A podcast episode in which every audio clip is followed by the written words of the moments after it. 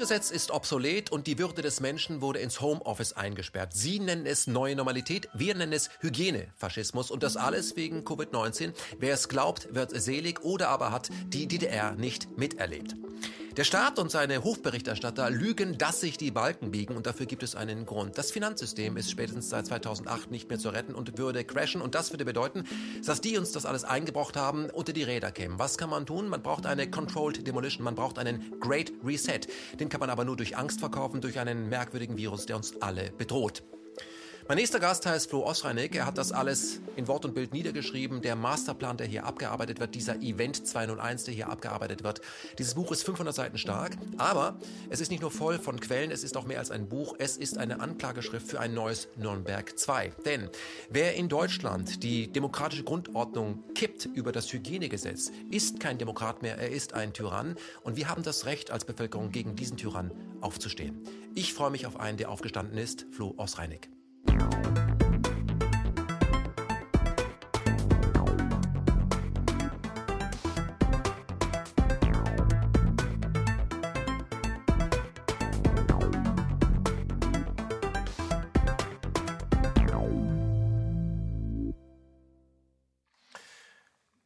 Herr Osreinig, willkommen bei KenFM. Zum ersten Mal aus München gekommen, noch nicht gefrühstückt. Erste Frage bei diesem äh, Buch, 500 Seiten stark. Ist das äh, nur ein Buch oder noch ein Buch oder ist das bereits eine Anklageschrift? Es ist ein Buch, definitiv, aber vielmehr ist es eine Anklageschrift mhm. für mich. Der Untertitel ist ja auch äh, so, dass man ihn nicht falsch deuten kann. Unter falscher Flagge, gegen Freiheit, Menschenrechte und Demokratie. Kommen wir ganz kurz auf die Fakten. Es geht ja um äh, Corona-Tote, Fallsterblichkeiten. Die Fallsterblichkeit liegt im Moment bei 0,72 Prozent. Das heißt, Sie schreiben es im Buch ja auch, 99,27 Prozent der deutschen Bevölkerung sind Weser-positiv, noch getestet, noch infiziert, noch erkrankt. Trotzdem sprechen wir immer noch von Pandemie und in Bayern ist es ja besonders schlimm mit Maske und Wahnsinn. Wie kann das sein? Das ist die große Frage. Wie, wie, wie kann es sein, dass eine minimale oder eine relativ geringe Gefahr so derartig aufgebauscht wird, dass sie die komplette Gesellschaft innerhalb von kürzester Zeit umwälzt. Mhm. Sie haben sich ja äh, mit diesem Thema sehr intensiv beschäftigt. Ich muss sagen, das Buch ist für mich ähm, im Moment ähm, ja, die umfassendste Zusammensetzung, was Corona in der Gesellschaft angerichtet hat, aber auch, wie viele Widersprüche es gibt. Dieses Buch zeigt auf jeder Seite Widersprüche, Doppelstandards, Doppelsprech und ein vorsätzliches Verweigern von Wahrheit, durch, was durch alle Gesellschaftsschichten geht. Wie hat das angefangen, dass Sie sich an diese Fleißarbeit gemacht haben? Weil das Thema ist ja sehr unappetitlich. Natürlich war das nicht geplant. Äh, ein derart, es war überhaupt kein Buch geplant. Und dass es dann so umfassend wurde, natürlich auch nicht. Angefangen mit dem ganzen Thema habe ich, weil Politik und Medien ohne Verhältnisse und überhaupt nicht der Sache angemessen darüber berichtet haben und diese Sache aufgebaut haben, währenddessen aber auch die Grundrechte immer weiter abgebaut wurden. Und dann musste ich mich da zwangsweise mit befassen, habe Artikel geschrieben und äh, nachdem die Sache immer weiter lief, ist es dann äh, ist ein Sog entstanden. Durch die Recherchen kommt man zu den Planspielen. Ja, und dann nimmt die, nimmt die Sache Fahrt auf. Und es mhm. dauert ja bis heute und darüber hinaus an. Mhm. Das heißt, es war bei Ihnen ein Prozess, in den Sie sich reinbegeben haben und dieser Sog hat seine Eigendynamik entwickelt. Genau so war das, ja. Mhm. Können Sie das nochmal genau sagen, weil ich interessant finde, das kann im Grunde ja jeder tun. Ich meine, Sie sind jetzt Journalist und schreiben sehr viel, aber das könnte jeder tun. Die Quellen, die Sie angesurft haben, da mussten Sie sich nicht in Hinterzimmern mit irgendwelchen Whistleblowern treffen. Genau das ist es. Ich musste nicht irgendwelche ähm, Insider-Informationen aus Leuten herausholen. Äh, jeder kann sich an den Rechner setzen und das alles nachlesen. Und ich habe mich auch bemüht, hauptsächlich Quellen vom Mainstream zu nehmen, von den Regierungen und die dann einfach wie ein großes Puzzlespiel zusammenzusetzen. Und dann ergibt sich ein Bild.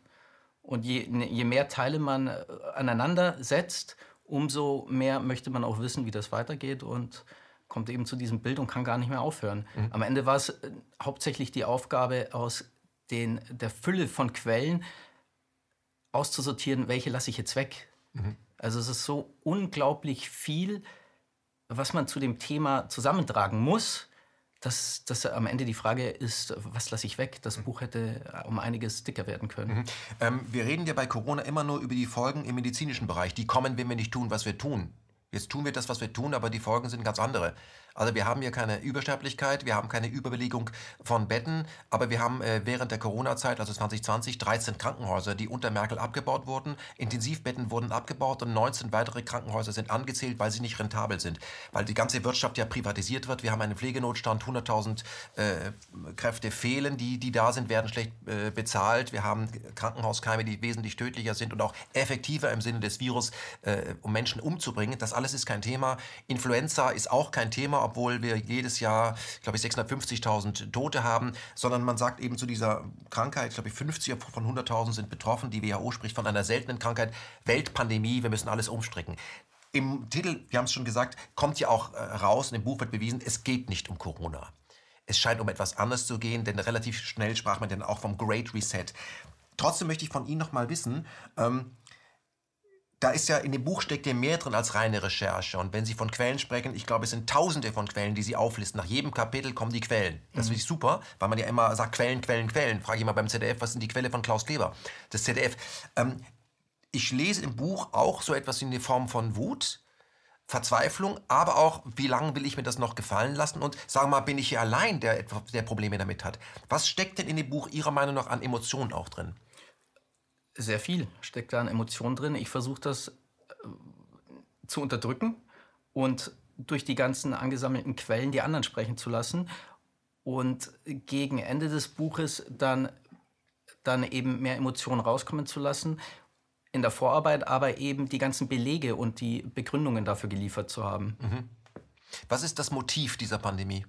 Was steckt wirklich dahinter? Sie legen ja einen Schluss nahe. Es ist eine Vermutung, eine Unterstellung, eine Verschwörungstheorie, eine Ermittlungshypothese. Was, was, was passiert wirklich da draußen? Was soll das Buch wirklich aufzeigen? Naja, es geht, denke ich, um mehr Kontrolle weltweit, Machtausbau und darum geht's. Mhm. Also weniger, Demo weniger Demokratie? Natürlich, weniger Demokratie. Abbau von Grundrechten, hinderlichen Grundrechten für gewisse Kreise. Mhm. Aufbau einer und Stärkung einer Oligarchie. Ähm, bewegen wir uns auf eine IT-Diktatur zu? Ist das, was Suthoff in ihrem Buch Überwachungskapitalismus geschrieben hat, äh, was ja jetzt schon Möglichkeit ist, das die Zukunft, dass wir alle ähm, unsere Freiheit aufgeben, um mehr Sicherheit zu bekommen? So schaut das aus, ja. Da geht das hin. Und es ist ja auch schon beispielsweise im Planspiel der Rockefeller Foundation vor elf Jahren genauso niedergeschrieben worden. Lockstep. Äh, genau. Mhm. Mehr oder weniger genauso niedergeschrieben worden. Also äh, man muss gar nicht viel rum äh, fantasieren, denn äh, man muss einfach nur lesen, was da ist. Das heißt, man muss nur die, die jetzt auch mitorganisieren, zitieren. Genau so ist es und das versuche ich ja eben mit dem Buch und ich habe mich auch bemüht, hauptsächlich Quellen des Mainstreams zu nehmen und man muss einfach nur nachschauen. Mhm. Durch das Rote Buch äh, sind zahlreiche, sag ich mal, Oligarchen und Kartelle, die immer wieder versuchen, dass, äh, die Welt in eine Richtung zu lenken, die ihnen zugutekommt. Sie haben gerade von der Rockefeller Foundation gesprochen, natürlich auch ganz stark am Set. Ähm, die größte Privatstiftung der Welt, die Bill and Melinda Gates Foundation. Wo sind die denn eigentlich dabei? Die sind so gut wie überall dabei. Und ich habe das in dem Buch äh, versucht, beispielhaft an einer stichprobenartigen Aufzählung. Das war eigentlich nur eine Momentaufnahme, die ich, wann war das? April, Mai 2020 gemacht habe, wo Spenden allein in dem Zeitraum der Corona-Pandemie, also März, April, Mai, von dieser Foundation hingingen. Und ja, braucht man sich einfach nur durchlesen. Das geht über eineinhalb Seiten und ist nur ein kleiner Auszug mhm. dessen, was die alles verteilen und wo die ihr Geld so überall hinschicken. Ich habe mir mal den äh, Spaß erlaubt, die äh, Beteiligung der Gates Foundation oder von Bill Gates, wo der überall dabei ist, auszudrucken. Das waren am Ende zweieinhalb Kilo Papier, ganz klein beschrieben, dass man eine Brille brauchte. Und es gibt eigentlich nichts, wo er nicht dabei ist. Also von der österreichischen Post bis zu Kawasaki. Er ist einfach überall dabei. So und bei allen Impfbuden ist er auch dabei. So ist es. Und wenn man das ausspricht, dann ist man ein Verschwörungstheoretiker mhm. zum Beispiel. Bill Gates äh, als jemand, der ähm, sich äh, ganz stark ähm, um den Impfmarkt kümmert, Impfen als Markt, hat ja auch in den letzten Jahren sehr viel Geld investiert in die Presse. Er nennt das Zuwendung. Der Spiegel ist bekannt, hat 2,5 Millionen bekommen, aber Bill Gates hat in den letzten Jahren 250 Millionen ausgegeben, Dollar, auch an sogenannte Faktenchecker die uns dann checken. Ja. Da kann ja nur das bei rauskommen, was äh, der möchte, der diese Faktenchecker unterstützt. Das ist doch eindeutig eine Form von Manipulation. Das äh, sehe ich ganz genauso. Und da gibt es ja auch diese, diese Faktenchecker-Zentrale in den USA. Und die hat wenn ich das richtig aus dem Kopf wiedergeben kann, genau im Jahr der Gründung eine Spendung von Bill und Melinda Gates erhalten. Ja, und wofür? Mhm. Wenn Sie mit diesen Themen in Ihrer Münchner Nachbarschaft mit anderen Menschen im Gespräch sind, sind ja auch Vater von mehreren, zwei, Kindern, ähm, kann man, können Sie darüber überhaupt noch reden? Einfach über die Fakten. Ich, ich möchte das Thema gar nicht erst ansprechen. Also ich, ich habe mich da in dem, im, im letzten eineinhalb Jahren teilweise auch zurückgezogen in meinem Freundeskreis. Ich weiß, Freundes- und Bekanntenkreis, wie die darüber denken. Und da gibt es kaum Leute, die, glücklicherweise kaum Leute, die nicht kritisch sind. Und ansonsten möchte ich mit diesen, mit diesen ganzen ähm, unkritischen äh, Leuten in dieser Zeit auch so wenig wie möglich Kontakt haben. Deswegen. Mhm. Aber wenn ich das, das jetzt ernst nehme, dann können Sie eigentlich mit 99 äh, 0,27 Prozent keinen Kontakt haben, weil die sind zwar nicht krank, aber gehorsam. Wenn, das ist schon eine Größe, die stimmt da auch wieder. Wenn das, wenn das so ist, dann ist das meine Konsequenz, die ich daraus ziehe. Ja. Mhm. Aber wie gehen Sie damit im Alltag um? Ich meine, Sie werden ja erkannt. Jemand, der das Buch gelesen hat, äh, Rubicon wird ja auch als Verschwörungsportal inzwischen bezeichnet, Querdenkerpresse und so weiter. Ähm, ist in Ihrem Kopf auch so etwas wie ein nicht Doppelsprech, aber ein Doppelverhalten um den Abend oder den, den, die Begegnung auf dem Schulhof mit den anderen Eltern irgendwo dem Lehrerschaft äh, unpolitisch zu halten, einfach das Thema meiden? Läuft das schon im Kopf? Also ich muss es nicht unbedingt ansprechen, weil ich gar keine Lust auf diese Diskussion habe. Und wenn jemand mit mir darüber reden will, dann sage ich, lese das Buch und danach können wir uns gerne unterhalten. Mhm. Gut, aber wir haben uns im Vorgespräch darüber unterhalten, wenn man Einzeltäter wäre, Einzelkämpfer wäre, kann man weitergehen. Aber in dem Moment, wo man Kinder hat, und die Kinder ins Boot geholt werden, also von außen gedrängt werden, weil sie in der Schule dein Vater hat ja und so weiter, dann ist das doch ein, ein, eine Bredouille. Da kriegt man Probleme nicht nur mit seinen Kindern und den Lehrern, sondern auch mit seiner Frau. Zum einen und zum anderen jetzt nach den Osterferien soll ja mit dieser äh, Soforttestung in den Schulen begonnen werden. Und das ist ein, ein Punkt, da stelle ich mir dann schon die Frage, ja gut, wie weit lasse ich das jetzt mit den Kindern machen und wann und wo fange ich an, in der Schule Widerstand zu leisten oder nachzufragen? Mhm. Ja, und das ist eben ein Problem. Mhm. Ähm, was bedeutet für Sie Widerstand? Wie weit würden Sie gehen? Ja, das ist ja schon so albern, dass man bei kritischen Nachfragen von Widerstand äh, sprechen kann, weil man eckt an und das ist, wird ja so getan, wie wenn das, es ist ja gesetzt. Das, was da vermittelt wird, ist ja gesetzt und das hat man nicht zu hinterfragen und so, so weit sind wir leider, dass kritische Fragen schon eine Art von oder eine Form von Widerstand sind. Mhm. So sehe ich das. Ähm, würden Sie sagen, dass das wir im Moment erleben, diese Corona-Zeit, Corona-Regime, die Meinung zu Corona, ist es wie eine Religion? Ich denke, das hat sich zu einer Art von Religion entwickelt. Ja. Mhm. Da wird kaum, kaum noch äh, in, in, Frage gestellt. Ich bin ja, was äh, den Widerstand und die, äh, ja, das Rebellentum angeht, sehr, sehr enttäuscht von Bayern weil ein Land, was sich selbst Freistaat nennt und von dem ich weiß, dass es dort sehr viele Rebellen immer gegeben hat, da hätte ich eigentlich mehr erwartet. Aber wenn ich überlege, was Herr Söder so von sich gibt, ja, der neulich, ich glaube ich, war am 18.03. sogar getwittert, wenn AstraZeneca zugelassen wird, sollte man das massiv verimpfen und wenn es nicht zugelassen wird, sollte man es nicht wegschmeißen, sondern die Ärzte sollten es auch verimpfen auf eigenes Risiko. Da gab es eine Antwort von einem Arzt, das ist ja Aufforderung zu einer Straftat. Also ja. zu, zu Körperverletzung. Trotzdem bleibt Söder im Amt. Was ist denn da los? Dass ein Ministerpräsident zur Körperverletzung aufrufen kann, und zwar öffentlich, nicht auf einer Party betrunken, öffentlich bei Twitter und man geht zur Tagesordnung über. Was ist denn da los in Bayern? Naja, vielleicht hat das auch mit der, mit der äh, bayerischen Geschichte zu tun und dem Hang zu, ähm, zum Monarchismus, zum Untertanentum. Passt zwar nicht ganz mit der Bezeichnung Freistaat, aber da wird ja konsequent oder wurde bisher immer konsequent dieselbe Partei gewählt. Das ist halt die Tradition. Ja. Mhm. Gut, das hat sich in den letzten Jahren ja auch äh, ein bisschen gewandelt. Also der, der, der Ruf der CSU ist stark geschädigt, aber ähm, das Lager der Konservativen ist, hat sich nur verteilt.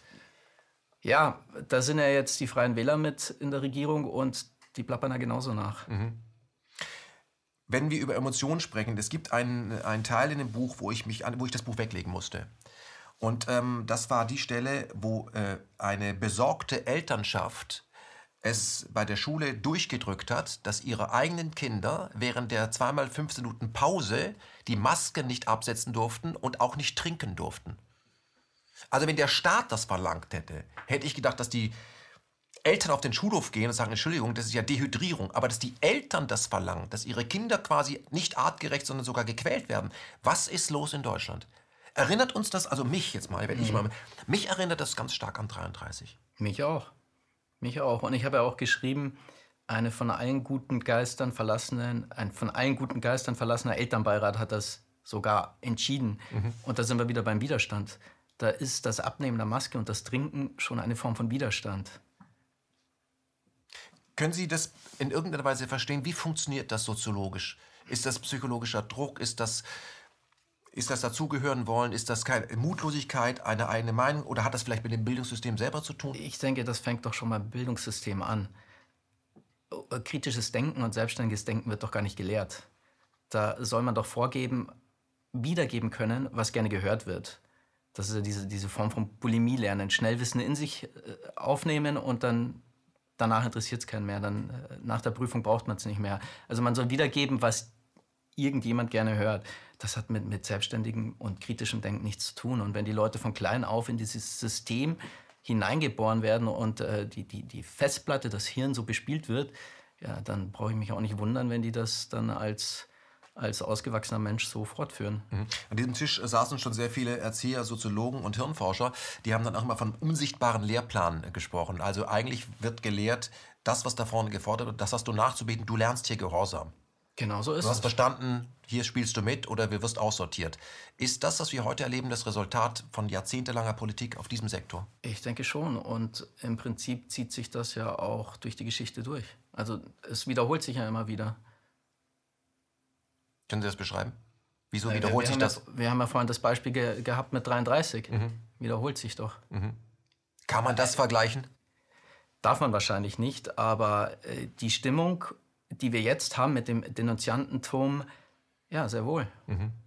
Es, es äh, war ja wohl auch so weit, dass beispielsweise in der Schweiz, ich habe das Beispiel auch im Buch, wohl ähm, die Marke eines Corona-kritischen Herstellers aus dem Sortiment genommen wurde. So nach dem Motto, kauft nicht beim Corona-Skeptiker. Mhm. Ja, soll jeder für sich selber ähm, überlegen, ob er das jetzt vergleichen kann mit den, mit den Sternen, die an die Schaufenster geschrieben wurden. Mhm. Vielleicht wird es irgendwann so sein, ich habe schon getwittert, dass man öffentlich ein Zeichen tragen muss, wenn man nicht geimpft ist. Also eine gelbe Maske, sage ich mal, provokativ. Ja, ein anderes Beispiel war eine Schule in Mecklenburg-Vorpommern, war sie, glaube ich, wo die Kinder ähm, Tests machen mussten, zweimal die Woche, ob sie positiv sind oder nicht. Und wer das brav gemacht hat und keinen Corona-Nachweis hatte, der hat einen gelben Punkt, einen grünen Punkt, glaube ich, bekommen und hatte Vorzüge in der Schule. Ja. Das ist eine Form der Konditionierung. Das ist, es, und es ist vor allem auch Apartheid, die mhm. hier eingeführt wird. Und das schon bei Kindern zu selektieren. Mhm.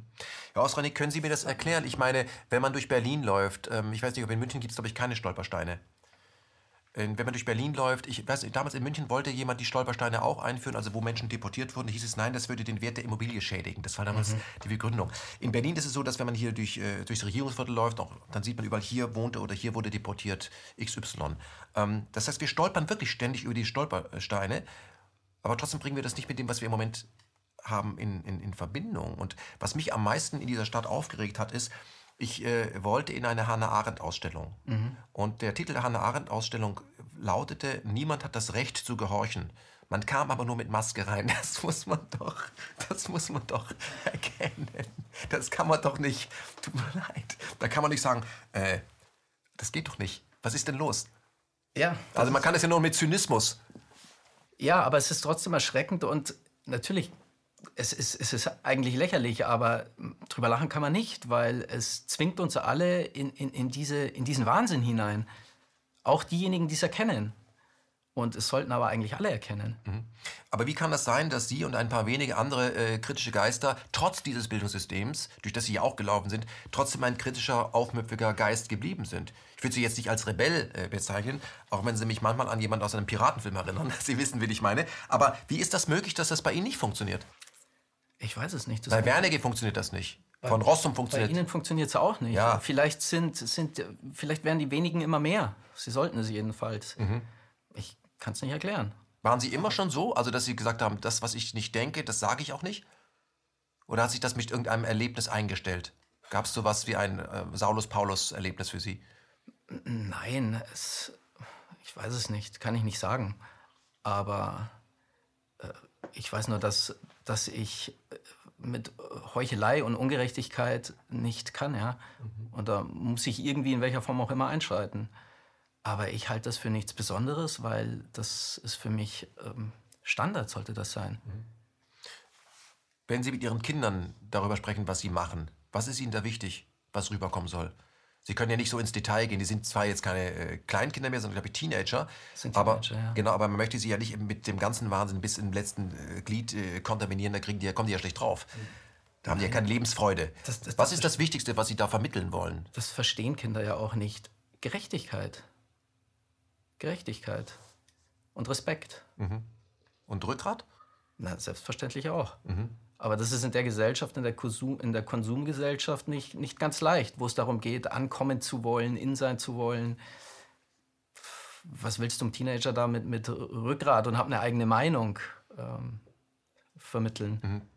Klar, da fängt er an, in der Clique dazu seine eigene Identität zu schaffen. Ja, natürlich möchte ich das vermitteln, aber es ist nicht leicht, nein. Wenn wir über Widerspruch, äh, Widersprüche sprechen, die sind ja so eklatant, dass man nicht lange da suchen muss. Also zum Beispiel Zahlen, was Demonstrationen angeht, wo man sich an die Abstandsregeln nicht gehalten hat offiziell und wo man sich nicht dran halten musste. Können Sie mir so zwei, drei Beispiele nennen, wo Sie sagen, also das ist ja einfach, dazu muss man kein Genie sein und auch nicht intellektuell begabt, um das herauszufinden und sagen, da stimmt doch was nicht. Was sind das für Beispiele, die Sie nennen im Buch? Zum Beispiel die, die, die Ignoranz gegenüber sämtlichen anderen übertragbaren Krankheiten, die auch gefährlich sind. Da, da gibt es zahlreiche Beispiele, wo mir diese, wo mir diese Verlogenheit äh, in den Sinn kommt. Äh, wir können den, den Welthunger nehmen. Wen stört es schon, dass jeden Tag an die 25.000 Menschen verhungern, obwohl das Problem vermeidbar ist? Dafür brauche ich keinen Impfstoff. Und was wird unternommen? Nichts. Wird da auch nur annähernd so viel in Bewegung gesetzt wie jetzt in der Corona-Krise? Nein, kein bisschen. Oder bei der Vermeidung von Kriegen. Es gibt äh, eine, eine Menge von Beispielen, die man da anbringen kann. Und wenn, wenn das den Leuten nicht klar wird, dann ja, Mhm. Aber auch wie, äh, mal, Black Lives Matter und gleichzeitig die Demonstration mit den 17.000 in Berlin. Zum Beispiel, ja, das sehen wir dann an den Medien, ja. ja. Ähm, da stört es keinen, dass gegen, gegen, äh, dass gegen die Polizeigewalt in den USA demonstriert wird, gegen Lukaschenko in Belarus demonstriert wird, dass sonst wo demonstriert ist, wo es angenehm ist. Aber wenn gegen die Corona-Restriktionen demonstriert wird, dann regen sie sich auf und dann fällt ihnen ein, dass da kein Abstand, keine Masken und diese Vorgaben eingehalten werden aber eben nur da. Mhm. Ähm, Sie zitieren im Buch äh, zahlreiche Denker und auch Menschen, die sich für Denker halten oder vorgeben, Denker zu sein, unter anderem Mutti, die ähnlich wie der Übervater, der mal für Deutschland regiert hat, auch keine, sie hat ja auch keine Kinder, wie der Über hatte ja auch mhm. keine Kinder. Die sind ja immer die Väter und die Mütter, die haben komischerweise nie Väter, also haben nie Kinder. Merkel hat gesagt, es gibt in dem Ganzen auch politische Entscheidungen, die haben mit Wissenschaft nichts zu tun. Ja. Was heißt das? Was soll das? Das, das, diese, das ist eine Antwort auf eine Frage. Ich glaube, die hat Reitschuster in der Bundespressekonferenz gestellt. Richtig, ja. Ne, das sagt ja schon alles aus. Mhm.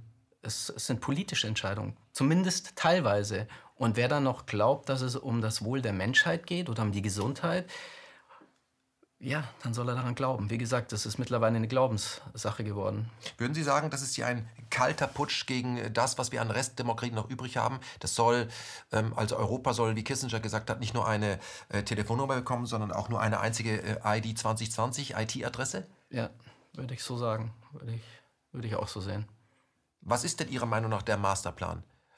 Wie, weit man gehen kann, um zu synchronisieren, sehen wir am Beispiel, Beispiel ja China. Ja. Das wird zwar immer kritisiert, aber eigentlich äh, erleben wir, dass wir das so ähnlich nachmachen. Es wird ja auch, sind wir wieder bei, bei dem äh, Planspieler Rockefeller Foundation, bei Lockstep, es wird ja auch gefordert, China nachzuahmen. Das äh, schreiben die ja so in ihrem, in ihrem Beispiel, dass China das alles wunderbar gemacht hat und man müsse und solle das doch nachahmen, Warum? den Polizeistaat. Warum? Naja, aus deren Sicht äh, Macht und Kontrolle. Sie fordern ja auch, dass die sogenannten philanthropischen Stiftungen mehr Macht bekommen. Was sich diese ganzen angeblichen Demokraten aber nicht fragen, ist, wer hat denn die alle gewählt? Die philanthropischen Stiftungen. Wer hat das Robert Koch Institut gewählt? Wer hat die Konzerne mit der ganzen Macht gewählt? Wer hat gesagt, dass äh, Leute wie Gates oder Klaus Schwab in unserem Namen sprechen? Der spricht ja immer von wir, Bill Gates. Ja, mich meint er damit bestimmt nicht. Mhm. Wen meint Und, er denn? Ja, wen meint er denn? wen meint er denn? Und das, das ist so eine simple Frage, warum wird die denn nicht gestellt von den, von den Medien, die sich mit ihm hinsetzen und ihm den roten Teppich ausbreiten? Also die Tagesthemen mit, äh, mit GZ-Gebühren darf der Mann da elf Minuten Werbung machen für seine Ideen ohne jetzt hinterfragt werden, aber das, was Sie uns hier alle, wenn jeder, also ich kann es immer nur wieder sagen, wir, wär, wir werden nicht umhin kommen, am Ende sieben Milliarden Menschen zu impfen. Aber die Impfstoffe kommen von ihm. So ist es. Oder er, er verdient jedenfalls ja. mit daran ja. durch seine Beteiligungen. Mhm. Warum fragt das keiner? Sind Sie, was das angeht, wütend, was mit Ihren GEZ-Gebühren eigentlich passiert? Ja, also was heißt wütend? Es, es stört mich, ja. Mhm. Also wenn man sich äh, anschaut, was die GEZ-Medien äh, verbreiten ähm, in der Masse, wo man sagen muss, es gibt zahlreiche Kollegen, mit denen ich in Kontakt bin, in GEZ-Medien, die als Whistleblower regelmäßig bei mir anrufen und sich darüber beschweren, was bei ihnen läuft. Mhm. Ich sage dann immer, da musst du halt mal was machen. Und zwar nicht nur als Ghostwriter, also da tut sich schon was. Aber wenn wir denen glauben, ist es ja so, ich bin jetzt kein Freund von Parteien, dass aber die AfD eine Partei ist von Nazis und alle, die die AfD wählen, sind Nazis. Das unterschreibe ich natürlich, weil die GZ-Medien lügen nicht. Einigen wir uns mal darauf. Wir, die etwas anderes behaupten, sind Verschwörungstheoretiker. Also AfD-Wähler sind Nazis und alle, die das gut finden, sind Nazis. Aber die GEZ-Medien kassieren davon AfD-Wählern GEZ-Gebühren. Ja. Das bedeutet, Klaus Deber lässt sich durch Nazis kofinanzieren. Das wäre. Das also ist doch die Logik. Genau, wenn wir so argumentieren würden, wie das einige tun, dann ist das genauso, ja. Mhm. Es fragt ja auch keiner, oder es kommt keiner auf die Idee, von einer Querfront zu reden, wenn hier, wie in Deutschland, in Berlin, die Linken bis zu den ganz Rechten alle diese ganze Sache mittragen, unkritisch einstimmig sprechen. Ist das nicht auch eine Querfront? Mhm. Aber noch, noch mal zurück zu, zu der GEZ-Geschichte mit der AfD. Ich denke, es ist an der Zeit, und ich möchte auch die ARD äh, da und ZDF also insgesamt auffordern, sich von den ähm, AfD-Wählern zu distanzieren, indem man sagt, jeder, der nachweisen kann, dass er die AfD wählt, von dem wollen wir keine GZ-Gebühren. Weil Herr Kleber und Frau Anne Will, Sie lassen sich durch Nazis querfinanzieren. Ja, also Sie geben Sie das Geld zurück. Ja, weil sonst sind Sie ein Naziladen. Haben Sie sich heute schon distanziert von der AfD? Ich distanziere mich täglich von mir selbst. Herr Kleber, haben Sie sich heute schon distanziert genau. von der AfD? Aber nochmal, also die, ich möchte, dass ARD und ZDF das Geld an Menschen, die sich bekennen, bei der AfD irgendwo mitzulaufen, dass sie das zurückgeben. Das ist das Mindeste, was ich verlangen kann, weil sonst kann ich behaupten, diese Leute, dieser Apparat lässt sich durch Nazis finanzieren und davon möchte ich mich distanzieren. Genau. Sonst zahle ich nämlich keine GZ-Gebühr mehr. Ja. Weil mit diesen Menschen möchte ich nichts zu tun haben. Lassen Sie uns zum Great Reset kommen, der ja von Klaus Schwab in Buchform mhm. auch präsentiert wurde. Wir haben äh, vor ein paar Tagen auf unserem Portal einen Film äh, präsentiert, der von einem Arte-Redakteur äh, produziert wurde, der den auf Vimeo gestellt hat. Mhm. Bei YouTube geht das ja nicht mehr und darauf wurde äh, sein gesamter Vimeo-Kanal gelöscht. Die haben ihn dann bei KenFM gezeigt. Am Anfang wird Klaus Schwab äh, zitiert und äh, das, was er dort äh, von sich gibt, ist eine Art von Drohung. Er spricht von einer neuen Weltordnung, die wäre biblischen Ausmaßes und es gäbe kein Zurück. Ähm, was haben wir zu erwarten im Great Reset? Ich meine, Klaus Schwab ist der Erfinder des WEF, des World Economic Forums, steht World drauf, sind aber nur Oligarchen drin. Ähm, was, was möchte dieser Mann von uns? Was sollen wir einsehen? Weil es gibt keinen Weg zurück. Es ist alternativlos. Weiß ich nicht, was der von uns möchte. Mir reicht ja schon das, was heute so ist, wie es ist. Das reicht mir schon. Da muss ich nicht noch weiter spinnen, wie das werden kann ich möchte schon in dieser Gesellschaft, so wie sie jetzt heute ist, wenn die so bleibt, nicht leben. Und ich glaube nicht, dass das alles zurückgenommen wird. Nie und nimmer. Also die Grundrechte, die kassiert wurden, kommen nicht zurück. Ja, das glaube ich nicht. Ich habe mir das im Vorfeld mal äh, durchgelesen, die Grundrechte, und markiert, welche alle denn jetzt weggebrochen worden sind, also welche alle verletzt wurden. Und das, ja. Ich glaube, auf Seite 367 wird es äh, genau beschrieben. Das geht über mehrere Seiten, was alles kassiert wurde. Also vor allem äh, nicht nur das Versammlungsrecht, sondern seinen Beruf auszuüben. Äh. Alles Mögliche. Ja. Äh, persönlich. Es fängt ja schon bei der, bei der Entwicklung, bei der freien Entfaltung der Persönlichkeit an. Ja, mit einer Maske im Gesicht, das tut mir leid, aber da passt das schon mal nicht. Eine Zensur findet nicht statt. Natürlich findet eine Zensur statt. Jeder hat das Recht auf Freiheit. Ja, wo, wo ist die Freiheit? Wir können uns nicht bewegen, wie wir wollen. Jeder hat das Recht, äh, also ob Grundrechte oder Menschenrechte. Bei den Menschenrechten habe ich das auch gemacht wir, wir, können uns auch nicht bewegen, wie wir wollen. Also es werden so viele Grundrechte missachtet, die werden, glaube ich, nicht alle so, so leicht wiederhergegeben. Hm. Die Gründerväter äh, der BRD und die ähm, Autoren und Autorinnen, muss man immer noch dazu sagen, des Grundgesetzes hätten ja nicht gedacht, dass man mal über den Hygieneschutz äh, das alles äh, okkupieren kann. Also der neue Hitler hat es einfach. Es ist, er kommt mit Hygieneschutz und kann den Laden übernehmen. Ja, es ist ein unsichtbarer, ein unsichtbarer Feind. Der ist ja noch viel besser als der internationale Terrorismus. Der Terrorismus ist ja nie definiert worden, also kann man nicht definieren, was ist Terrorismus. Und deswegen war der recht praktisch für gewisse äh, Maßnahmen und Einschränkungen. Aber das, das Virus ist ja noch besser. Jeder Gesunde, jeder Mensch ist eine Gefahr, eine potenzielle Gefahr. Naja, viel besser kann man sich das ja gar nicht zurechtlegen, um machen zu können, was man will. Mhm. Das, was wir heute erleben, die grundsätzliche Weichenstellung dazu, äh, hat am 11. September stattgefunden. Dort gab es ja auch dann äh, ein paar Tage später diese Antragsanschläge und da mhm. kam dieser Begriff Biosecurity auf den mhm. Markt, dass wir damit rechnen müssen, in diesen Planspielen, ähm, dass ein Terrorist in einem Labor was ganz Gefährliches zusammenbaut und aus diesem Grund ist, ähm, sind wir alle im Fokus und deswegen ähm, wenn wir nach äh, Nick Boström sehen, diesen, diesen Menschen, der die Welt immer im Untergangsszenario sieht, genau wie John Hopkins, ähm, müssen wir alles dafür tun, dass wir alle ständig rund um die Uhr geimpft werden, um einfach sicher zu sein. Wir können uns diese Freiheit einfach nicht mehr erlauben, sonst sind wir dem Tode geweiht. Das ist ja so ein bisschen äh, das Szenario. Äh, werden wir Ende dieses Jahres eine Impfpflicht haben also eine freiwillige Impfpflicht in sich natürlich ein Wieder, beziehungsweise wenn du nicht geimpft bist mit Stoffen, die nicht getestet, die an dir getestet wurden, mhm. weil sie keine Langzeitstudien hinter sich haben können, dann kannst du an vielen Dingen des gesellschaftlichen Lebens einfach nicht mehr teilnehmen. Es bleibt freiwillig. Fährst halt keinen Bus mehr, gehst in keinen Supermarkt mehr, betreibst kein Flugzeug mehr, über, gehst über keine Landesgrenze mehr, kannst deine Wohnung nur noch bedingt verlassen. Ist das die neue Freiheit? Freiwillig?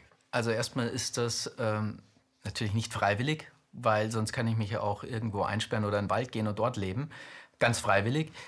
Aber dann, dann haben wir wieder die Apartheid, ja? oder was heißt wieder? Wir hier haben dann die Apartheid.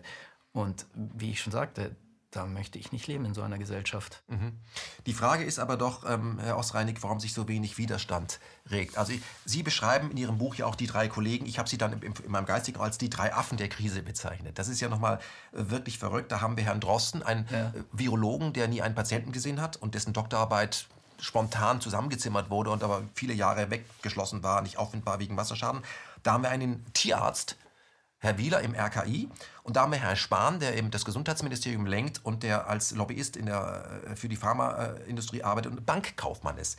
Ähm, Warum lässt sich die Wissenschaft, die es ja auch noch gibt, es gibt noch mehr Wissenschaftler auf diesem, auf diesem Planeten und vor allem in Deutschland, warum lassen sich äh, die, unsere Wissenschaftler, Virologen das eigentlich alles gefallen und die Ärzteschaft? Naja, da hat die Merkel mit dem Zitat ja geantwortet. Es gibt ja auch politische Entscheidungen und wenn die jetzt irgendwas sagen, was zu diesen politischen Entscheidungen nicht passt, und das tun ja einige, und die werden auch nicht gehört oder so gut wie nicht gehört, ja, dann, dann stört das eben. Mhm die politische Agenda. Aber es gibt auch so etwas wie einen Ehrenkodex. Ich meine, ich als Journalist habe den. Ich lasse, wenn ich feststelle, dass meine sogenannten Kollegen in der Mainstream-Presse sich wegducken, weil sie einfach noch ihre Doppelhaushälfte oder ihr halbes Pferd abbezahlen müssen, dann habe ich dafür Verständnis, dass das so ist. Aber ich, ich, ich, ich teile deren Geist nicht. Ich sage, gut, davon distanziere ich mich, ich mache das nicht.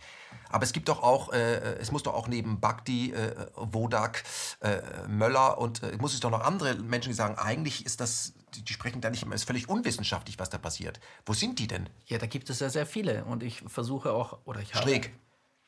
Ja, ne, aber auch Zusammenschlüsse, zum Beispiel Docs for Open Debate, glaube ja. ich. Es gibt die Great Barrington-Erklärung. Ja. Äh, da gibt es ja einige, die liste ich auch auf. Die sind ja da. Aber, aber nicht in den Mainstream-Medien. Natürlich nicht in den Mainstream-Medien. Wie gesagt, es gibt da politische Entscheidungen und die stören da. Und die Medien und die Politik gehen ja wunderbar einen, äh, äh, einstimmig mit dem ganzen Thema um. Ja, und mhm. deswegen stört das Ganze.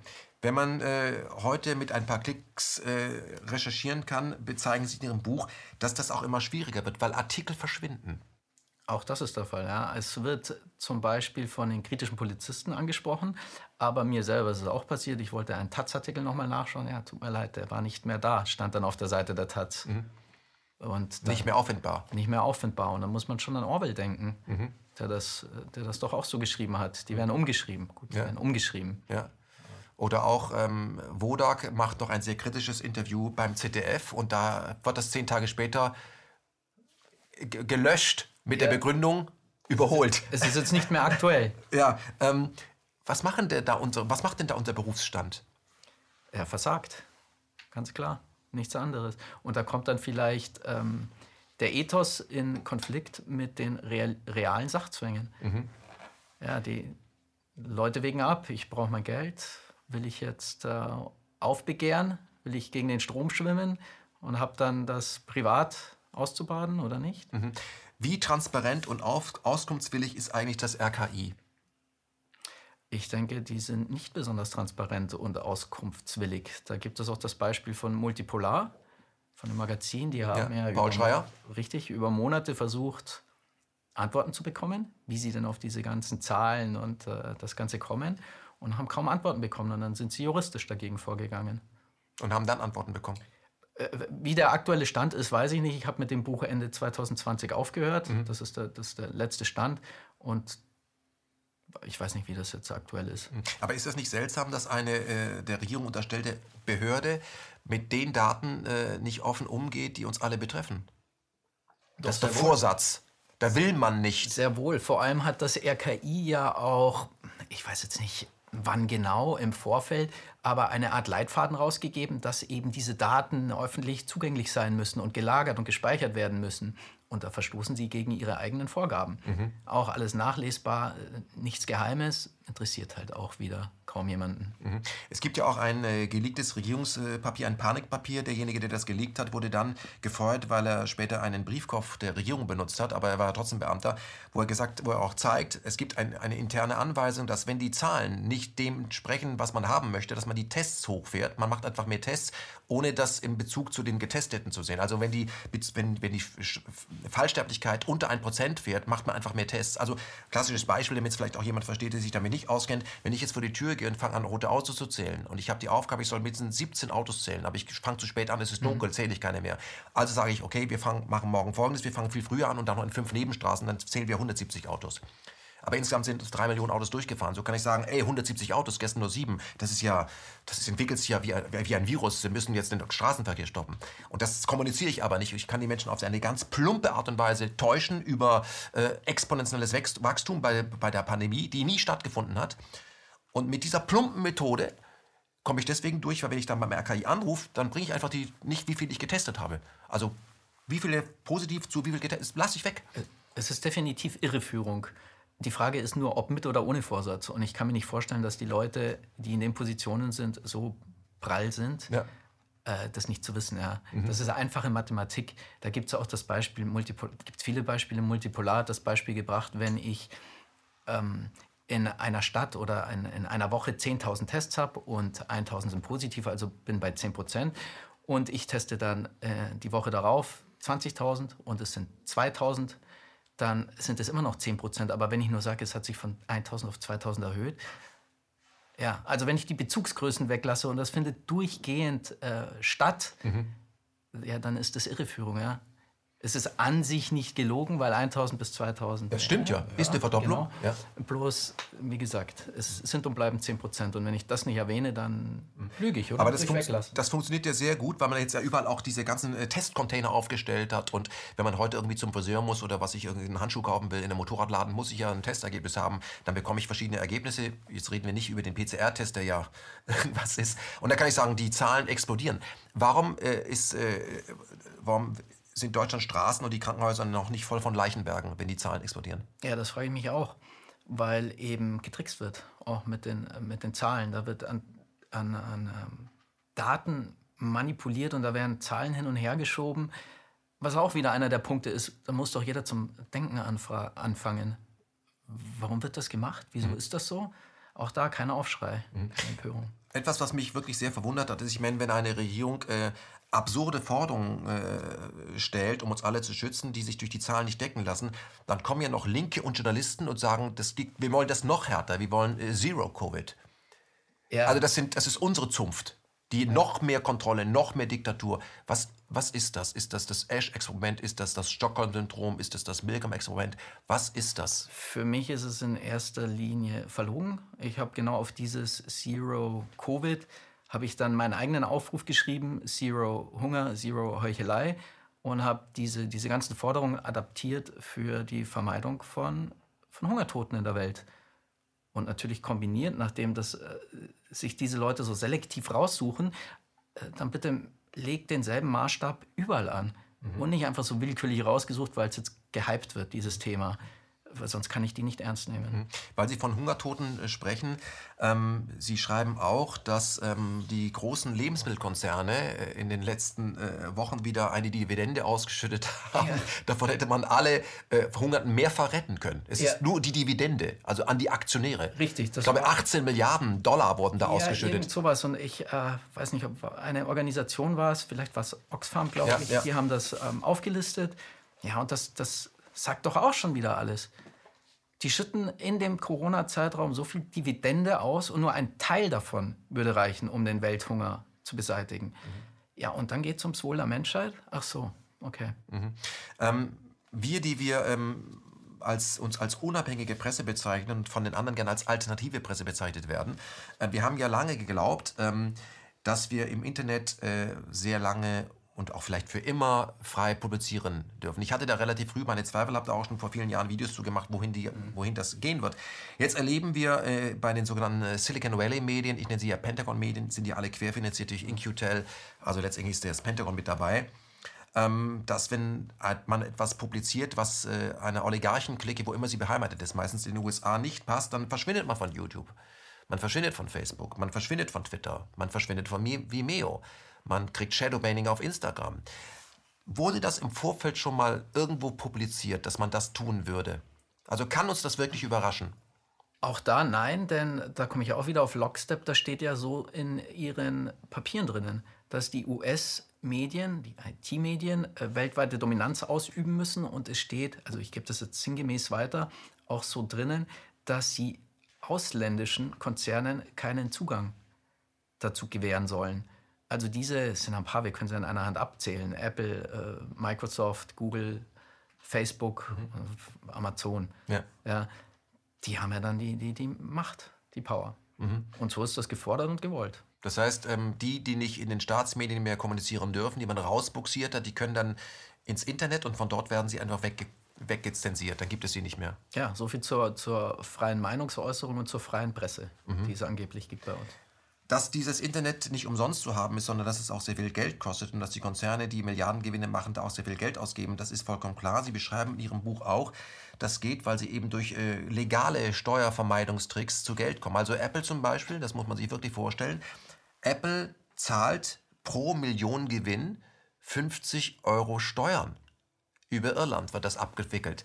Ähm, das heißt, im Grunde ist so das ist, wir nennen das Steuervermeidung, also die Steuern, die wir bezahlen müssen, gehen direkt letztlich an Apple und die können damit einen Überwachungsstaat aufbauen. Es ist nicht nur so, dass die wenig zahlen, sondern es gibt auch ein Beispiel, auch Amazon, glaube ich, die bekommst du auch zurück. Die bekommen trotz ihrer Gewinne eine Gutschrift. Ja. ja. ja. Tut mir leid. Ja.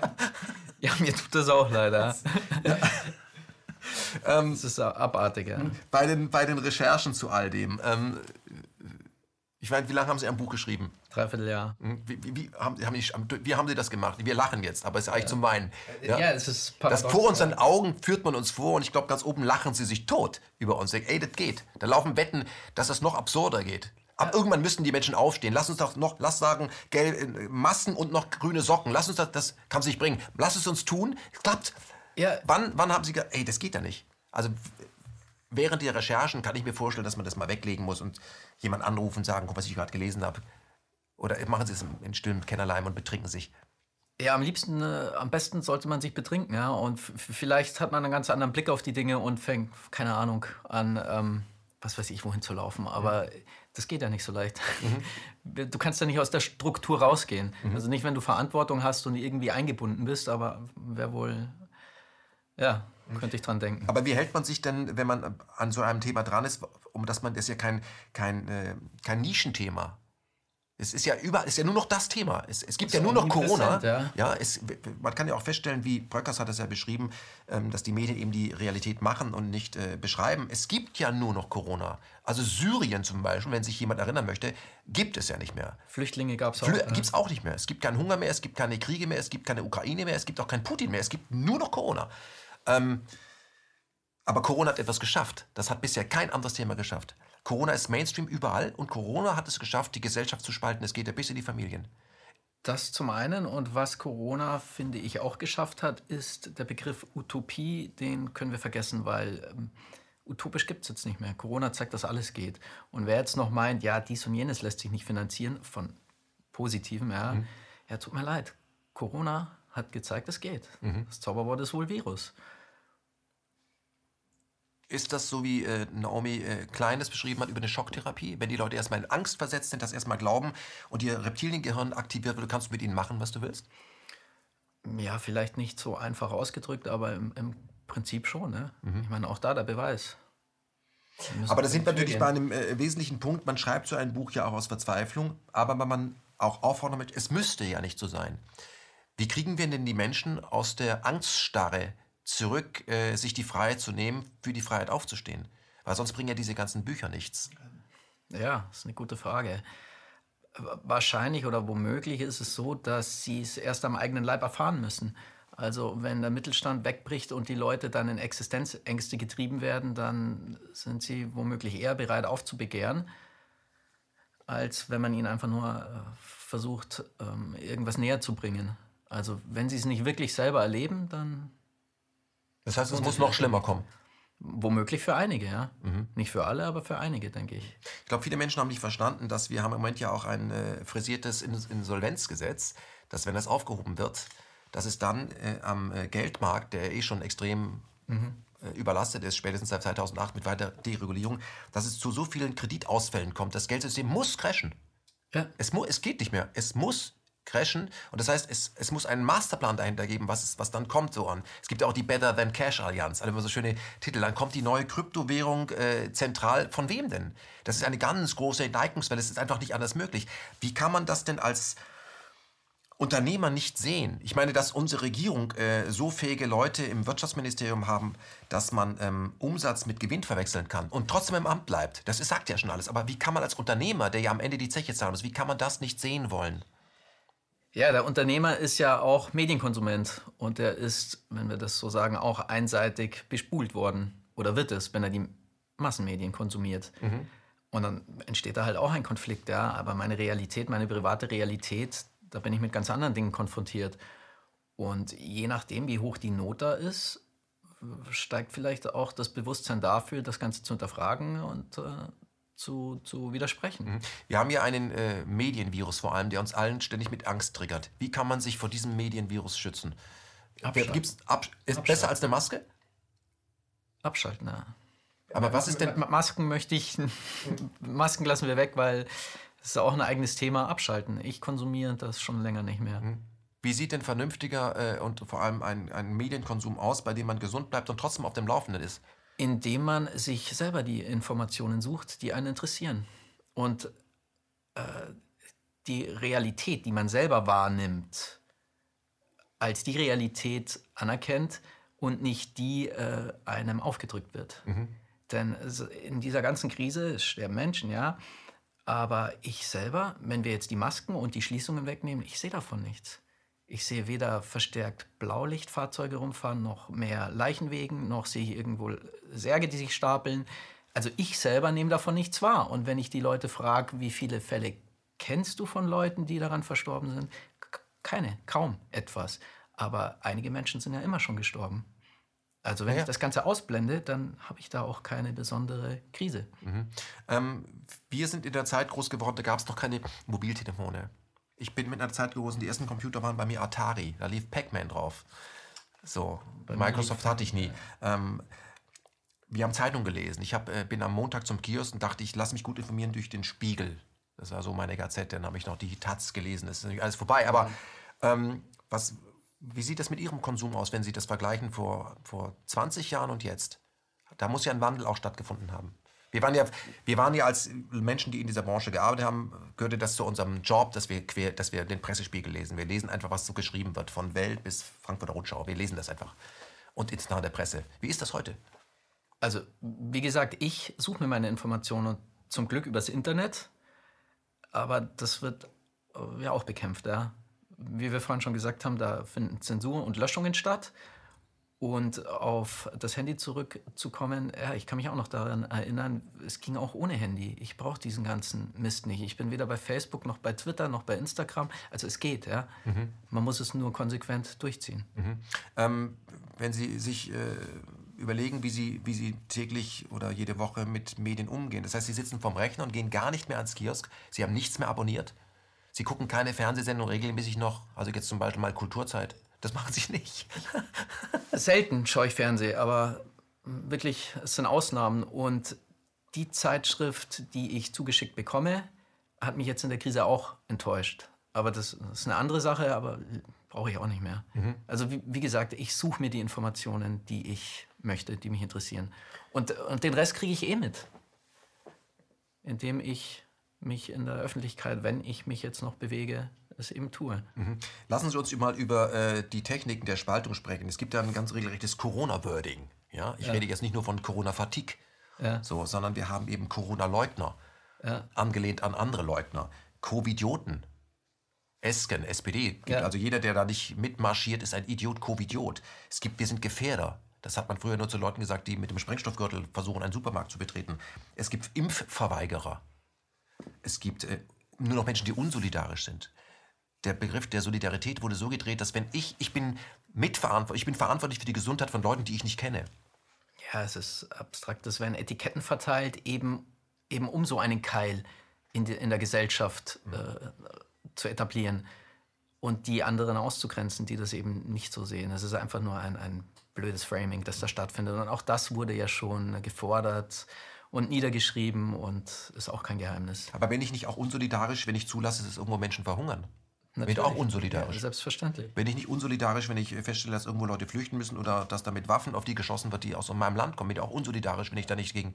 Warum bin ich da nicht unsolidarisch? Ja, genau. Das ist ja eben äh, das, was mich daran stört, diese, diese Verlogenheit.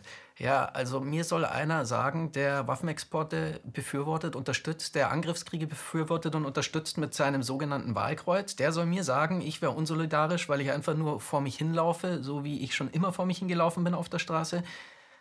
Nein. Mhm.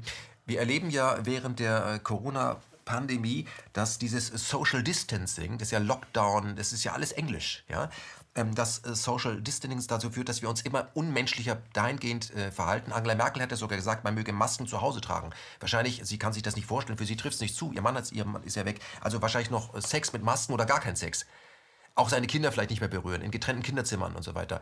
Ähm, aber das macht ja was mit Menschen. Also ich stelle mir vor, ein, ein Kind, also wenn, es gibt Länder, wo Mütter mit Masken gebären müssen. Frankreich, ja. Ja, wo die, das, der, der erste Blick, die, den ein Neugeborenes auf seine Mutter hat, ist mit Maske. Da muss man vorstellen. So. Aber es gibt ja bei uns das immer mehr Eltern ihre Kinder mehr mit Maske als ohne Maske sehen. Kleinkinder können überhaupt keine Mimik entwickeln. Die können gar keine ähm, Spiegelneuronen, was Empathie im Gesicht angeht, bilden. Und das ist irgendwann der Prozess. Das haben nicht. Da wächst ja eine Generation von Psychopathen heran. Unempathisch. Richtig, und genau das möchte ich nicht. Und das war das, was ich auch vorhin mit, mit der Schule nach Ostern gesagt habe, mit dem Testen. Ja, dann äh, wachsen da Kinder heran, die denken, man muss sich erst rechtfertigen oder irgendetwas nachweisen, um irgendwo hinein zu dürfen, um irgendwas mitmachen zu dürfen. Ja, bitte, wo sind wir denn? Mhm. Ich erlebe das in diesem Stadtteil sehr oft, dass ähm, Menschen, die sich auch eindeutig als Linke sehen, mit einem Stolz mit dieser Maske herumlaufen. Womit hat das zu tun, dass sie zum ersten Mal Stolz empfinden, etwas zu tun, was genau das ist, was die Regierung will? Weil links war für mich auch immer anti-autoritär. Womit hat das zu tun? Die heimliche Sehnsucht, auch mal von Mutti oder von der Staatsauto in den Arm genommen zu werden? Nein, ich denke, dass da einige wohl denken, jetzt hat das Allgemeinwohl die Oberhand vor der Gewinnmaximierung. Ja, jetzt muss alles mal dem Allgemeinwohl untergeordnet Ich habe es ja immer schon gesagt. Und durch meine Maske genau, zeige ich meine Solidarität. So ist es, ja, bitte. Und wie gesagt, dann sind wir wieder bei der Heuchelei. Und wo ist denn die Solidarität? Wo forderst du die denn so aggressiv und so öffentlich gegen andere Dinge ein? Mhm. Ja, und das soll er mir dann mal nachweisen, wie er das ähnlich äh, extrem allen, ja. in anderen Bereichen macht. Also wie solidarisch er lebt. Das Zum ist ja eine zur, ja. eine zur Schau getragene Solidarität während man da irgendwo jetzt bei Amazon ein Schnäppchen macht. Und, und das soll mir dann, äh, weiß ich nicht, die grüne Partei sagen, ja, die gleichzeitig gegen die Russen hetzt und sich an Kriegsvorbereitungen insofern beteiligt, weil sie eben Hetze betreiben gegen andere Völker. Ja. Also hm. kann, ich kann das als nicht ernst nehmen. Herr Osreinig, wir haben es ja mit einer Verteidigungsministerin zu tun, die äh, in der Krise äh, amerikanische Kampfjets gekauft hat. Hm, ja.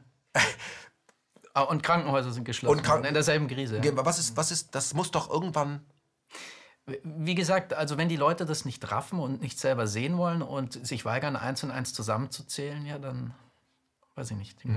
Man kann ja auch ins Archiv gehen und sich ein Buch ausleihen, das ist zum Beispiel von äh, Orwell, das heißt 1984, wird wahrscheinlich heute heißen Covid 1984. Mhm. Ähm, da möchte ich mal äh, ein, ein Zitat von ihm bringen. Er ist ja damals auch von der BBC interviewt worden, wie, man, wie, wie er sich die Zukunft möglicherweise vorstellt, wenn wir einfach es laufen lassen. Hat er damals schon gesagt, Wenn Sie ein Bild für eine Zukunft haben wollen, stellen Sie sich einen Stiefel vor, der auf einem Gesicht tritt. Unaufhörlich. Das erinnert mich so ein bisschen an äh, Polizeigewalt in Berlin bei den großen Demonstrationen für die Demokratie. Nicht gegen etwas, für Grundrechte. Ja, das Zitat habe ich auch im Buch drin. Ja. Und ja, das sind ja dann die bösen Demonstranten und die guten Polizisten. In anderen Ländern ist es natürlich anders. Je nachdem. Wer hinterfragt, ist ein Staatsfeind. Das kommt in Ihrem Buch raus. Ähm, es gibt äh, Grundrechte in Zukunft nur noch für Geimpfte. Das wird ja schon lanciert. Alle anderen sind. Söder ist einer, auch Spahn ist einer. Alles Leute, wo man sich fragt, was wollen die eigentlich? Karriere machen. Karriere machen. Aber ich möchte noch mal auf ähm, den, den Staat hinterm Staat äh, kommen. Unser Staat wird ja vom sogenannten privaten Sektor, nennt sich das ja immer, diese ganzen Public-Private Partnerships beraten. Das sind beratende Funktionen. Die Frage ist ja, äh, was hat der Beratende eigentlich davon? Der Beratende berät auch in seinem Sinne. Das ist ja vollkommen klar. Also deswegen, damit er als Berater nicht aus, auffällt, kriegt er nicht nur Dank von der Politik, sondern irgendwo fließt Geld. Also im Auftrag von. Es ist ein Lobbyist. Die Bertelsmann Stiftung ist auf diesem Gebiet ja besonders aktiv. Sie hat ja äh, für die Privatisierung des Gesundheitssystems jahrelang getrommelt und hat ja äh, vor geraumer Zeit gefordert, dass man eigentlich äh, bis auf 350 Krankenhäuser alle in Deutschland schließen kann. Sie wollen ja diese äh, riesigen äh, Krankenhäuser haben, wo man äh, möglichst viele Hüftgelenke einbauen kann. Also das soll eine Cash-Cow werden. Krankenhäuser sollen Geld verdienen. Ja. Ähm, das ist ja ein Trend, den, den ich sehe, dass der sich nicht aufhalten lässt, weil sogar während der Corona-Krise werden Krankenhäuser geschlossen. Haben wir über, über demokratische Strukturen, über Wahlen bei vollkommen manipulierten Wahlmechanismen, Wahlapparaten äh, überhaupt noch eine Chance, diesen Trend aufzuhalten? Oder müssen wir uns eingestehen, es muss wohl noch anders gehen? Haben wir es mit einer Tyrannei zu tun, die wir mit Worten noch beikommen können? Na, ich denke, das liegt am System. Und äh, da müsste das System geändert werden. Aber solange die ohnehin schon vorsortierten und dann ähm, gewählten jederzeit abwerbbar sind, um es mal so zu sagen, kann ich kann ich wählen, wen ich will, solange der anfällig ist, äh, sich für andere Interessen einspannen zu lassen, über Cash oder über irgendwelche Posten, die er dann mal bekommt, mhm. dann kann ich das vergessen, da spielt die Farbe doch gar keine Rolle. Mhm. Also ich denke, das liegt am System. Und das Beispiel mit den, mit den Kliniken ist ja von der Bertelsmann Stiftung, äh, dieses nach wie vor anscheinend aufrechterhalten. Die, Schlie die Schließungen der Klinik sind okay und das hat seinen Grund, weil die ineffizient sind und so weiter. Aber dann soll man halt bitte auch dazu sagen, äh, dass die Dame von der Bertelsmann Stiftung wohl auch bei den Rhön-Kliniken, einem privaten Anbieter dabei ist, der davon profitiert. Ja? Und es sind überall dieselben Muster und Strukturen. Und es, es langweilt, das andauernd auflisten zu müssen. Es ist alles nachlesbar für jeden, den es interessiert. Ich sage immer dasselbe. Also die Frau Söder ist irgendwie beteiligt am Maskenbusiness. Ja, ja, und die äh, CDU-Politiker verdienen daran. Ja, bitte. Mhm. Ist keine Überraschung. Mhm. Warum ist es äh, so schwer, das Muster zu erkennen? Weil es gibt dieses Buch, Die amerikanische Elite, das ist schon ziemlich alt. Da steht das eben drin. Ähm, ökonomische Macht führt zu politischer Macht. Und das heißt, irgendwann habe ich so viel Geld, damit ich, kann ich alles mitkaufen. Brauchen wir nicht, um das mal zu unterbinden, eine Reichtumsbegrenzung. Und ich rede jetzt nicht von sogenannten, was haben die Grünen jetzt in ihrem Parteiprogramm geschrieben? Die sprechen ja von ähm, Verantwortungsimmobilie. Da meinen die so den kleinen Hausbesitzer. Ah, okay. So. Aber ich, ich spreche von Reichtumsbegrenzung bei Menschen, die äh, mehr als zwei Milliarden äh, Dollar Privatvermögen haben. Und ich rede von Reichtumsbegrenzung, dass wir sagen, die sogenannten ähm, Vermögensverwalter, ja, wie BlackRock, Vanguard und State Street, das sind ja eigentlich Banken, die aber vollkommen dereguliert machen können, was sie wollen. Das muss ich begrenzen. Ja, das, äh, Weil das ist das Hauptproblem. Das sehe ich ja auch so.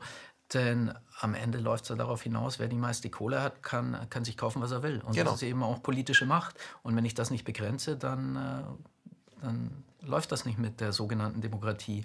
Und es hatte auch eine Studie in den USA von Princeton, glaube ich, Universität Princeton, schon vor ein paar Jahren, wohl wissenschaftlich belegt, die USA ist eine Oligarchie. Die, die Masse der Menschen hat so gut wie nichts zu melden. Nein, aber es wird trotzdem noch von einer Demokratie geredet. Mhm. Und die Tatsache, dass ich da zwischen zwei Parteien wählen kann, die kleinen Pseudoparteien, die nirgends eingeladen werden, lassen wir mal weg. Die gab es ja wohl auch in Ostdeutschland damals. Ja, zwei Parteien sind eine Demokratie. Das ist ein bisschen wenig für eine Demokratie? Mhm. Also trotzdem wird, von einer Demokratie geredet, wenn, wenn die USA in der Welt äh, sich mit ihren an die 1000 Militärbasen breit machen. Hm. Aber ich sehe eben auch, wie Meinungsbildung funktioniert. Wir sind ja alle äh, in atlantischen Netzwerken eingebunden. Nur vier Agenturen weltweit bestimmen das, was zu 80 Prozent in der Zeitung steht. Aber dass eben auch äh, Oligarchen sich Zeitungen kaufen. Also ähm, äh, ja. hier eBay gehört, äh, glaube ich, die Washington Post. Also man kann sich das kaufen. Man kauft ja, sich die Agenturen. Amazon kauft, genau. Jeff, man, Bezos. genau. Jeff Bezos, man kauft sich das. Man kauft sich, die kaufen sich ihre genau. eigene Presse, die äh, kaufen sich oder gründen ihre eigenen Stiftungen. Das ist dann ihre eigene Partei, ja, die mhm. muss nicht gewählt werden. Die äh, ist dann überall dabei. Und ja, so funktioniert das. Wenn wir uns in die ähm, Köpfe dieser Menschen hineinversetzen, dann gehen wir mal davon aus, die sind jetzt nicht alle böse. Glaube ich auch nicht. Nein. Ich glaube, dass die eine Überzeugung haben. Die Überzeugung sagt, wir haben es mit, einer, mit den United Nations zu tun. Das ist ein großer Haufen von Menschen, die sich daran streiten. Wichtig gibt wirklich wichtige Probleme, die wir angehen müssen, weil da haben wir keine Zeit für, wie meinetwegen Umweltzerstörung. Das geht mit diesen Typen nicht. Wir müssen das auf dem privaten Sektor mit übersichtlichen Menschen in Davos regeln, damit mal was vorangeht. Würden Sie es unterschreiben? Also ich würde sagen, dass die nicht alle grundsätzlich böse sind, aber es gibt doch ähm, anscheinend Studien, die belegen, dass in dieser Pyramide, je weiter ich hochkomme, auch die Psychopathendichte immer geringer wird. Und auch wenn ich meine, das Richtige zu wollen oder wenn das für uns das Richtige ist, mit welchem Recht setzt er sich über die Menschheit hinweg, das für die zu entscheiden? Das ist dann trotzdem keine Demokratie, auch wenn es das Richtige ist. Mhm. Man muss ja auch dazu sagen, dass diese alten Männer, die heute zu uns sagen, als Reiche, so könnt ihr nicht mehr weiterleben, mhm. äh, die müssen sich auch die Frage stellen, was habt ihr den letzten 70 Jahre gemacht? Das ist doch eure Welt, die ihr uns aufgedrängt habt. Ihr habt uns doch in, den Wegwerf, in die Wegwerfgesellschaft gebracht und sagt heute zu Recht, so geht das nicht mehr weiter. Ja, also ich wollte das nicht. Ich brauchte nicht, äh, äh ich, von mir aus kann ein Mobiltelefon 100 Jahre halten, tausche nur den Chip aus. Aber es gab Leute, die kein Interesse daran haben. Es gab Leute, die eben diesen, diesen äh, synthetischen Verschleiß mit eingearbeitet haben, damit äh, der Kapitalismus äh, zinsbasiert funktioniert. Das Geldsystem ist das grundsätzliche Problem von alledem. Aber Sie schreiben in Ihrem Buch das Corona-Dossier eindeutig, wenn der Kapitalismus in die Krise gerät, landet er im Faschismus. Das ist dieses Zitat, das ich da mhm. gebracht habe. Ja? ja. Das sehen wir im Moment ja. Also es ja. geht damit, dass Meinung nicht mehr geäußert werden darf. Wer eine abweichende Meinung von der, der Regierung hat, ist ein Staatsfeind. Das ist der Beginn des Faschismus. Das ist der Meinungsfaschismus. Und dann kommt der richtige Faschismus. Ja. Warum, se warum, sehen Menschen das nicht? Es gibt doch inzwischen in Deutschland Doppelsprech. Man muss schon sehr aufpassen, wo man was sagt. Ja, ich denke, es ist wohl auch ideologische Verblendung. Und es ist, wie wir gesagt haben, es hat religiöse Züge. Und äh, die Erde war lange eine Scheibe. Mhm. Und die Leute, die das in Frage gestellt haben, sind die heutigen Verschwörungstheoretiker. Und im Nachhinein hatten sie recht, ja, aber dann interessiert das keinen mehr. Lassen Sie uns über Verschwörungstheorien sprechen, obwohl das natürlich furchtbar langweilig für unser einer ist. Aber die Polizei arbeitet ständig mit Verschwörungstheorien. Wenn sie sich fragt, was macht der Twacker, der Bankkaufmann so und äh, der ja. Leiter des, der, äh, des Prostituiertenrings zusammen immer an diesem Parkplatz, dann machen die eine Ermittlungshypothese. Was, genau. was machen die da regelmäßig? Das ist ein, ein Wort aus der Kriminalistik, Ermittlungshypothese, um herauszubekommen, was die drei Typen, die erstmal nicht zusammenpassen, warum die sich dauernd treffen. Ja. So, in der Politik nennt man das dann Verschwörungstheorie. Ja, was ist denn eine Verschwörung? Mindestens zwei Personen oder eine Gruppe von Personen verabredet sich ein gewisses Ziel gegen andere Personen oder eine andere Person zu unternehmen. Und zwar verdeckt. Ja. Und das ist doch gang und gäbe im Privaten wie im Wirtschaftlichen. Und das gibt es und gab es wohl schon immer. Und wenn ich jetzt irgendetwas auflösen will, und ich bringe das Beispiel eines äh, Kommissars oder eines Journalisten, äh, dann muss ich doch erstmal auf den Tisch legen, welche Möglichkeiten gibt es alle? Und das sind ja alles nur Theorien. Und dann muss ich jeder einzelnen nachgehen und was Schwachsinn ist, wird sich als relativ schnell als Schwachsinn entpuppen und was äh, sich verdichtet, dem gehe ich weiter nach. Und das ist überhaupt nichts Verwerfliches. Und wer so nicht vorgeht, der ist meiner Meinung nach weder ein Journalist noch ein guter Kommissar. Und ich möchte äh, die Sachen von diesen, von solchen Leuten nicht aufgeklärt haben. Also wer Dogmen aufstellt, der soll doch. Ein wesentliches äh, Dogma ist, ist, ja auch in Deutschland funktioniert das, indem man sagt, wenn es nicht mehr vorangeht, dann musst du den irgendwie mit Antisemitismus kontaminieren. Also Verschwörungstheorie ist im Grunde antisemitisch, weil ich zitiere jetzt mal korrektiv, äh, die Mutter aller Verschwörungstheorien ist der Antisemitismus. Mhm. Als hätte es vor dem Judentum keine Verschwörung gegeben. Mhm. Ich glaube schon. Natürlich, das äh, Beispiel bringt da auch, wer war das, Hering, weil da äh, ja. die, die eine ZDF-Moderatorin einen Antisemitismusbeauftragten Baden-Württembergs über die Querdenker befragt. Ich habe gestern nachgeschaut nochmal, ähm, und da kann man sogar die Wikipedia nehmen. Ja? Was sind denn sie Mieten? Da möchte ich erstmal wissen von demjenigen, der das Wort in den Mund nimmt, was sind denn sie Mieten bitte? Und dann steht da doch, dass da Araber, Malteser, alle Völker des Nahen Ostens mhm. darunter fallen. Die Völker, die, äh, ja, die dort waren. Ja? Und das geht auf äh, Sem zurück. Und wer will mir irgendwas darüber erzählen, der das nicht mal weiß? Ja? Also Palästinenser sind Semiten. Mhm okay, dann, dann soll er mir das bitte erstmal darlegen, bevor er diesen Begriff in den Mund nimmt. Aber hier geht es ja eindeutig um Framing. Da soll im Gehirn etwas ausgelöst werden. Ganser hat das genau beschrieben, äh, nach dem Motto, oh, mit denen nicht an deinen Tisch setzen. Also ich gebe ein Bild vor, durch das du das jetzt nur noch betrachten kannst. Ich nehme also andere Teile, die nicht passen, weg. Das scheint ja zu funktionieren, sonst wird, sonst wird man das ja nicht einsetzen.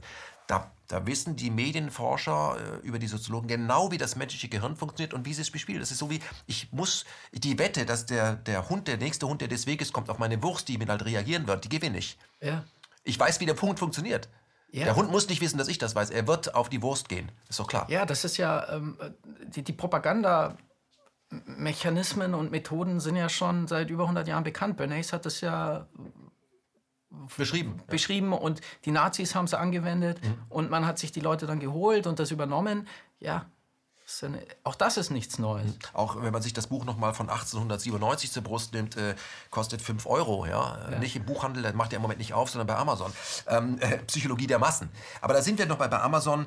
Ähm, können Sie mir erklären, warum ich ein äh, Attest brauche, um äh, im Schuhladen meine Schuhe reinzubringen oder ähm, äh, gegenüber ein Whisky zu kaufen? Aber bei Amazon, äh, aber im Supermarkt darf ich so rein? Mhm. Und bei Amazon kriegst du ohne all das. Wie, wie geht das? Also wer gewinnt hier und wer verliert?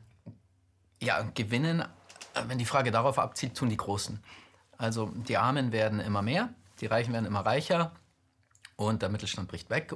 Das war auch das mit, dem, mit den Krediten von vorhin. Die Großkonzerne kommen leichter an Geld und die kaufen natürlich die kleinen und mittelständischen Betriebe auf, die verschwinden und sie äh, bauen ihre Macht aus. Mhm. Und das sind dann wieder die wenigen Großkonzerne, die das Sagen haben und hinter den Konzernen stecken ja wieder Menschen und welche Menschen sind das? Und dann kommen wir zu diesen ganzen Netzwerken. Mhm. Aber wir haben es am Ende ja mit gesichtslosen Bürokratien zu tun, was viele sich nicht vorstellen können. Konzerne, Facebook hat das ja schon vorgesagt, mhm. machen irgendwann eben ihr eigenes Geld.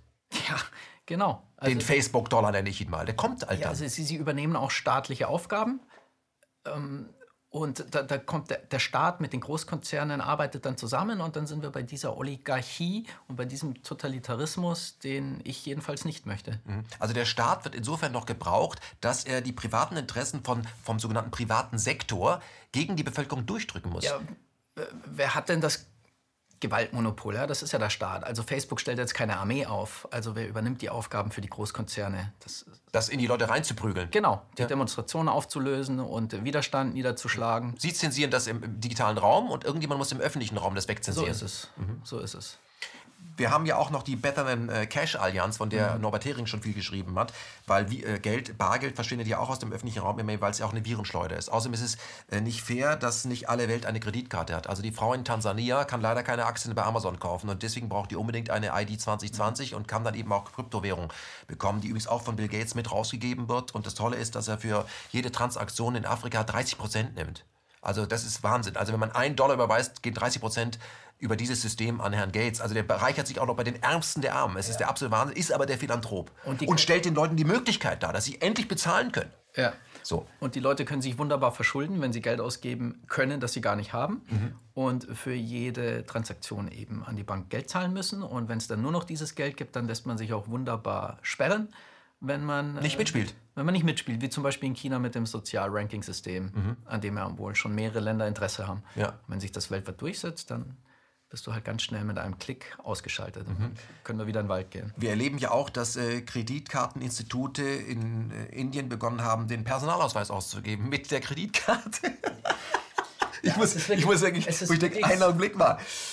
und damit kannst du sogar deine Steuern bezahlen und das, ist, das weiß dann alles Mastercard. Ja, es ist alles es ist krank, ja, es ist krank. Oder ich möchte so sagen, es hat, es könnte Vor- und Vorteile haben, hat natürlich auch Nachteile. Immer die Frage, wie gebrauche ich es. Mhm. Aber unter der ganzen Struktur und den ganzen Voraussetzungen, ja, kommen nur die Nachteile. Mhm.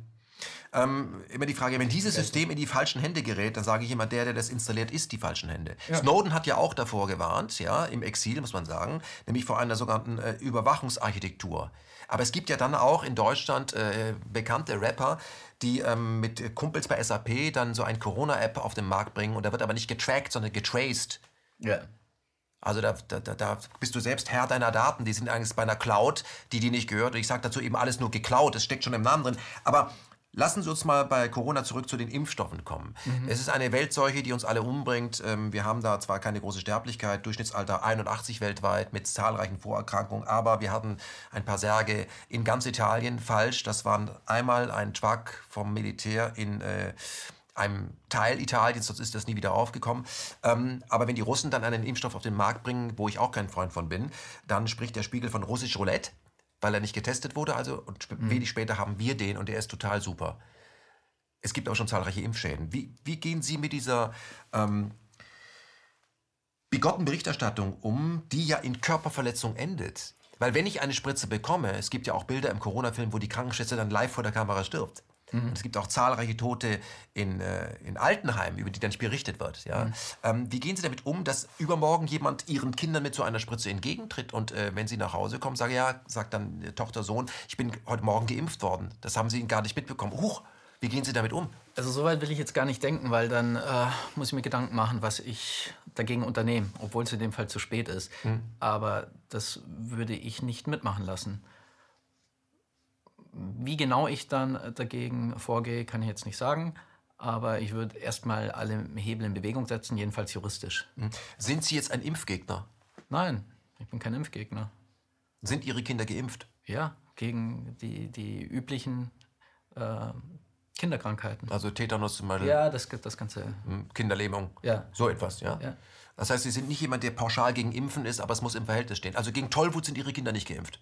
Das weiß ich nicht, muss nachschauen. Ich glaube nicht. Ja, ja? Nee. Weil die Nebenwirkungen extrem sind. Die Wahrscheinlichkeit, Tollwut zu bekommen, ist so, dass ich das. Ja. ja auch wahrscheinlich nicht gegen Malaria, wenn man nicht in die Gegend fährt, oder? Ja, also ich Denguefieber. Kein, nein, ich bin kein Impfgegner. Ich bin aber dafür, äh, vernünftig vorzugehen. Dafür bin ich, ja. Mhm. Und äh, ein in Rekordzeit mal schnell äh, zusammengemixtes Impfmittel, äh, das ich mir dann als Versuchskaninchen eininjizieren soll, das tue ich nicht. Mhm. Bill Gates und die Impflobby hat ja schon äh, geäußert und das auch gesagt. Also erstens haben sich aus sämtlichen Haftungen rausnehmen lassen und gleichzeitig die Staaten aufgefordert, kommt im Buch auch vor, sie mögen doch großzügige Fonds anlegen für mögliche Schäden. Ja. Also, das sagen die schon. Also womit rechnen die denn? Ja, dass wir den, den Mist dann zahlen, den sie bauen. Mhm. Es ist ja die, die eine Ohrfeige folgt auf die nächste. Mhm. Und ein weiteres Beispiel, kritisch zu werden und zu fragen. Ja, gut, aber, was nützt es denn einem Menschen, der ein Kind hat, das gegen die Schweinegrippe geimpft wurde und der Narkolepsie erkrankt ist, wenn es dafür dann ja, 5000 Euro ja, bekommt? Gut, das, ja, nicht viel. Ja. Nicht viel nützt es. Also was nützt es denn jemandem, der äh, Kontergan geschädigt ist, dass er dann mal 5000 Euro bekommen hat? Ja, eben, nicht viel. Gates gilt äh, ja weltweit als der bekannteste Philanthrop. Ich habe dahinter geschrieben Gauner, weil Microsoft wurde ja regelmäßig wegen unlauterer Geschäftsgebaren äh, verklagt, auch in der Europäischen Union 2004 497 Millionen Dollar. Es gab noch mehr äh, Strafen. Das heißt, dieser Mann hält es mit der Wahrheit nicht so äh, genau. Ja? Er ist jemand, der aber dann auch die Möglichkeit hat, sich bei ähm, Netflix eine Doku produzieren zu lassen, wo er als äh, der neue Jesus dargestellt wird. Wie dumm sind eigentlich die Menschen? Diesbezüglich sehr naiv diesbezüglich sehr naiv. Und ich gehe da ja auch drauf ein und skizziere so ein bisschen den Werdegang von seiner Firma jedenfalls. Und äh, alleine die Tatsache, dass diese Leute als Philanthropen bezeichnet werden oder sich selber so bezeichnen, ist ja schon Augenauswischerei. Denn was heißt das? Ein Menschenfreund sein. Es scheint aber ein sehr gutes Geschäftsmodell zu sein, Menschenfreund zu sein, denn die sogenannten Philanthropen werden alle immer reicher mit ihrer äh, Großzügigkeit. Mit ihrer Menschenliebe, ja. Mhm. Aber ich für mein Verständnis äh, brauche weder Presse noch eine Kamera oder sonst irgendwas, wenn ich etwas gebe. Und wenn ich Menschenfreund bin, dann schenke ich doch. Und eine Schenkung macht mich eigentlich ärmer und nicht reicher. Mhm. Also könnte ich auch das mal hinterfragen, oder? Mhm. Bill Gates ist ja auch jemand, der hinter ID 2020 steckt. Also der, der Mensch hat das Recht auf eine digitale Identität. Die Daten laufen allerdings bei US-Konzernen auf. Ja. Also auch bei ihm, weil er hat überall, ist überall beteiligt. Was, was ist denn an diesem Projekt dran? Denken wir uns das aus? Ist das eine gute Idee? Hat es auch Vorteile? Ähm, wie gesagt, grundsätzlich denke ich, könnte alles Vorteile haben. Es hat aber auch Nachteile, je nachdem, wie ich es gebrauche. Aber äh, nein, ich, ich sehe da unterm Strich auch keine Vorteile, so wie das stattfindet in dem Rahmen. Und auch damit stimmt, ja, da gibt es einen MIT-Artikel, den ich ähm, zitiere. Ja. ja, wo, wo die schon sagen, sie haben mit irgendwelchen Mikropflastern Farbstoffe, äh, sie sind nicht so weit, dass sie das unter der Haut einsetzen können. Das lässt sich dann mit einem Scan äh, sehen und nachvollziehen. Ja, und in, in Bangladesch wurde das wohl schon bei Kindern, bei Kindern, die gar nicht entscheiden können, eingesetzt oder getestet. Mhm. Ja, dann, äh, nee, da hat auf so etwas hat keiner ein Recht. Mhm. Aber Man hat ein Recht, sich davor schützen zu lassen. Mhm. Aber das, was Sie hier beschreiben, das ist ja keine Science Fiction. Aber wir kennen das aus Science-Fiction-Filmen. Also wir kennen es aus Gattaca, wir kennen es aus Minority Report, wir kennen es ganz früh ähm, THX 1138, ja, Logan's Run. Das gibt es ja alles. also 451 Fahrenheit. Wann merken denn die Menschen, dass das, was da visionär gedacht wird, auch umgesetzt werden kann, solange wir nicht dagegen aufstehen? Na, ho hoffentlich bald. Aber was auch ganz interessant ist, ähm, da gibt es ja auch eine Person, die an äh, der Rockefeller, äh, einem Rockefeller-Szenario beteiligt war und der nach wie vor auch noch mit denen in Kontakt steht und auch beim im April, glaube ich, oder auf jeden Fall während der Corona-Krise bei einem weiteren Szenario mitgemacht hat. Der ist ja auch Berater gewesen bei zum Beispiel Minority Report, war es, glaube ich. Ja, also diese, ja. diese, die, ja. diese Filme oder diese Leute spielen da ja schon mit und das scheint gar nicht so ähm, abstrakt zu sein, sondern die haben das wohl wirklich in den Köpfen und als Plan. Und die Welt muss geschützt werden. Ja, die, vor wem auch immer. Die Welt sollte vielleicht vor solchen, vor solchen Entwicklungen geschützt werden. Wenn man sich anschaut, was ähm, äh, diese Rüstungsschmiede Dynamics zusammenbaust, ja, also diese, diese Hunderoboter an Grenze, automatisierte Kampfroboter, äh, dann muss dann sagen diese Menschen, wenn wir sehen, was hier möglich ist, was wir bauen, dann müssen wir unbedingt eine Architektur machen, die uns dafür schützt, was wir hier bauen. Ja. Das ist in sich Wahnsinn. Ja. So. Also wir müssen uns alle permanent äh, überwachen. Wir brauchen alle Angst voneinander zu haben, weil wenn, wenn jeder nur die Möglichkeiten äh, nutzt, die wir ihm geben, ja, dann sind wir alle gefährdet. Ja, die Menschen auf keinen Fall selbstständig denken lassen. Mhm. So zumindest ähm, kommt das rüber. So, so, so ist es auch. Wo stehen wir Ende 22? Haben wir noch das Corona-Regime oder äh, bricht das in sich zusammen, weil sich Widerstand regt? Ich meine, wir sehen ja auch so etwas wie Demonstrationen angeschoben, nicht nur durch die Querdenker, aber die gibt es ja. Vernünftige Menschen, aber lässt sich, das ist trotzdem eine Minderheit, muss man sagen. Äh, lässt sich dieser Spuk noch aufrechterhalten und vor allem, was ist, wenn das zusammenbricht? Bleiben diejenigen, die versucht haben, die Demokratie zu kapern, bleiben die ihren Ämtern? Oder, und das legt das Buch ja nahe, brauchen wir ein zweites Nürnberg? Muss es einen wirklichen, wir haben ja einen Corona-Ausschuss im Netz, muss es das offiziell geben, dass wir diese Leute zur Rechenschaft ziehen? Absolut. Meiner Meinung nach gehören diese Leute natürlich zur Rechenschaft gezogen. Und wenn es eine wirkliche Demokratie sein möchte, dann ist ja der Politiker auch seinem, seinem Souverän Rechenschaft pflichtig, mhm. eigentlich. Ja? Sollte das so sein. Und ja, das gehört zur Rechenschaft gezogen, denke ich. Und wo wir stehen, ich ich weiß es nicht. Hm. Sie schreiben in Ihrem Buch ja auch, und ist, da nehmen Sie auch kein Blatt vom Mund, dass das, was da einige in ihren Schaltstellen tun, also diese ganzen Opinion Leader, dass die, das ist ja eine Form von Amtsmissbrauch. Das ja. Statistiken fälschen, das ist ja, Manipulation, Propaganda, Lüge. Wo, wo, wo bleibt der Aufschrei, wo bleibt die Empörung bei diesen Dingen? Warum nehmen die Leute das nicht zur Kenntnis? Warum verbreiten die das nicht? Warum sagen sie nicht, du hast du gehört, weißt du schon was da und dies? Ja. Mhm.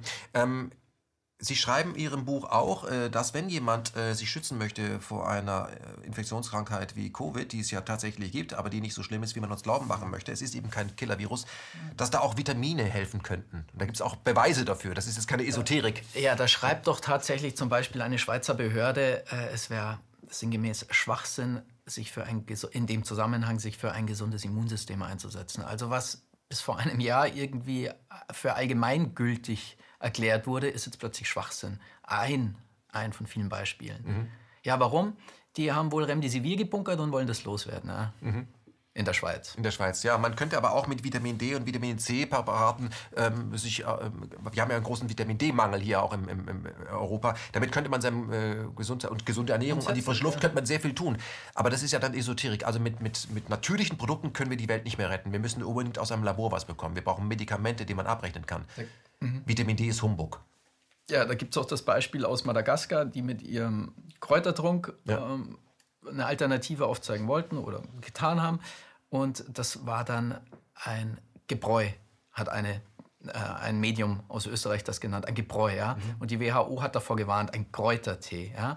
Studien haben dann bewiesen, dass es der Zusatz von Kaffee äh, wohl doch was bewirkt, jedenfalls nicht schlecht ist. Und davor warnt dann die WHO vor einem Kräutertrunk. Aber sie warnen nicht vor in Rekordtempo erstellten Impfstoffen, die noch nicht ausreichend getestet worden sind. Davor warnen sie nicht. Jedenfalls nicht, wenn sie aus dem Westen kommen. Die WHO ist ja auch stark unterwandert, weil sie ist von privaten Spendern abhängig. Deswegen Weltgesundheitsorganisation ist natürlich ein bisschen albern, weil der dort am meisten gibt, der größte Privatspender, man kann es sich denken, ist die Bill and Melinda Gates Foundation, die gerne dann auch, also die beiden Gates sitzen gerne mit vielen afrikanischen Kindern dann auf einem äh, Teppich irgendwo und dann sind, wenn da sechs Kinder sind, sind da insgesamt dann sitzen da Milliardäre, also rein statistisch gesehen.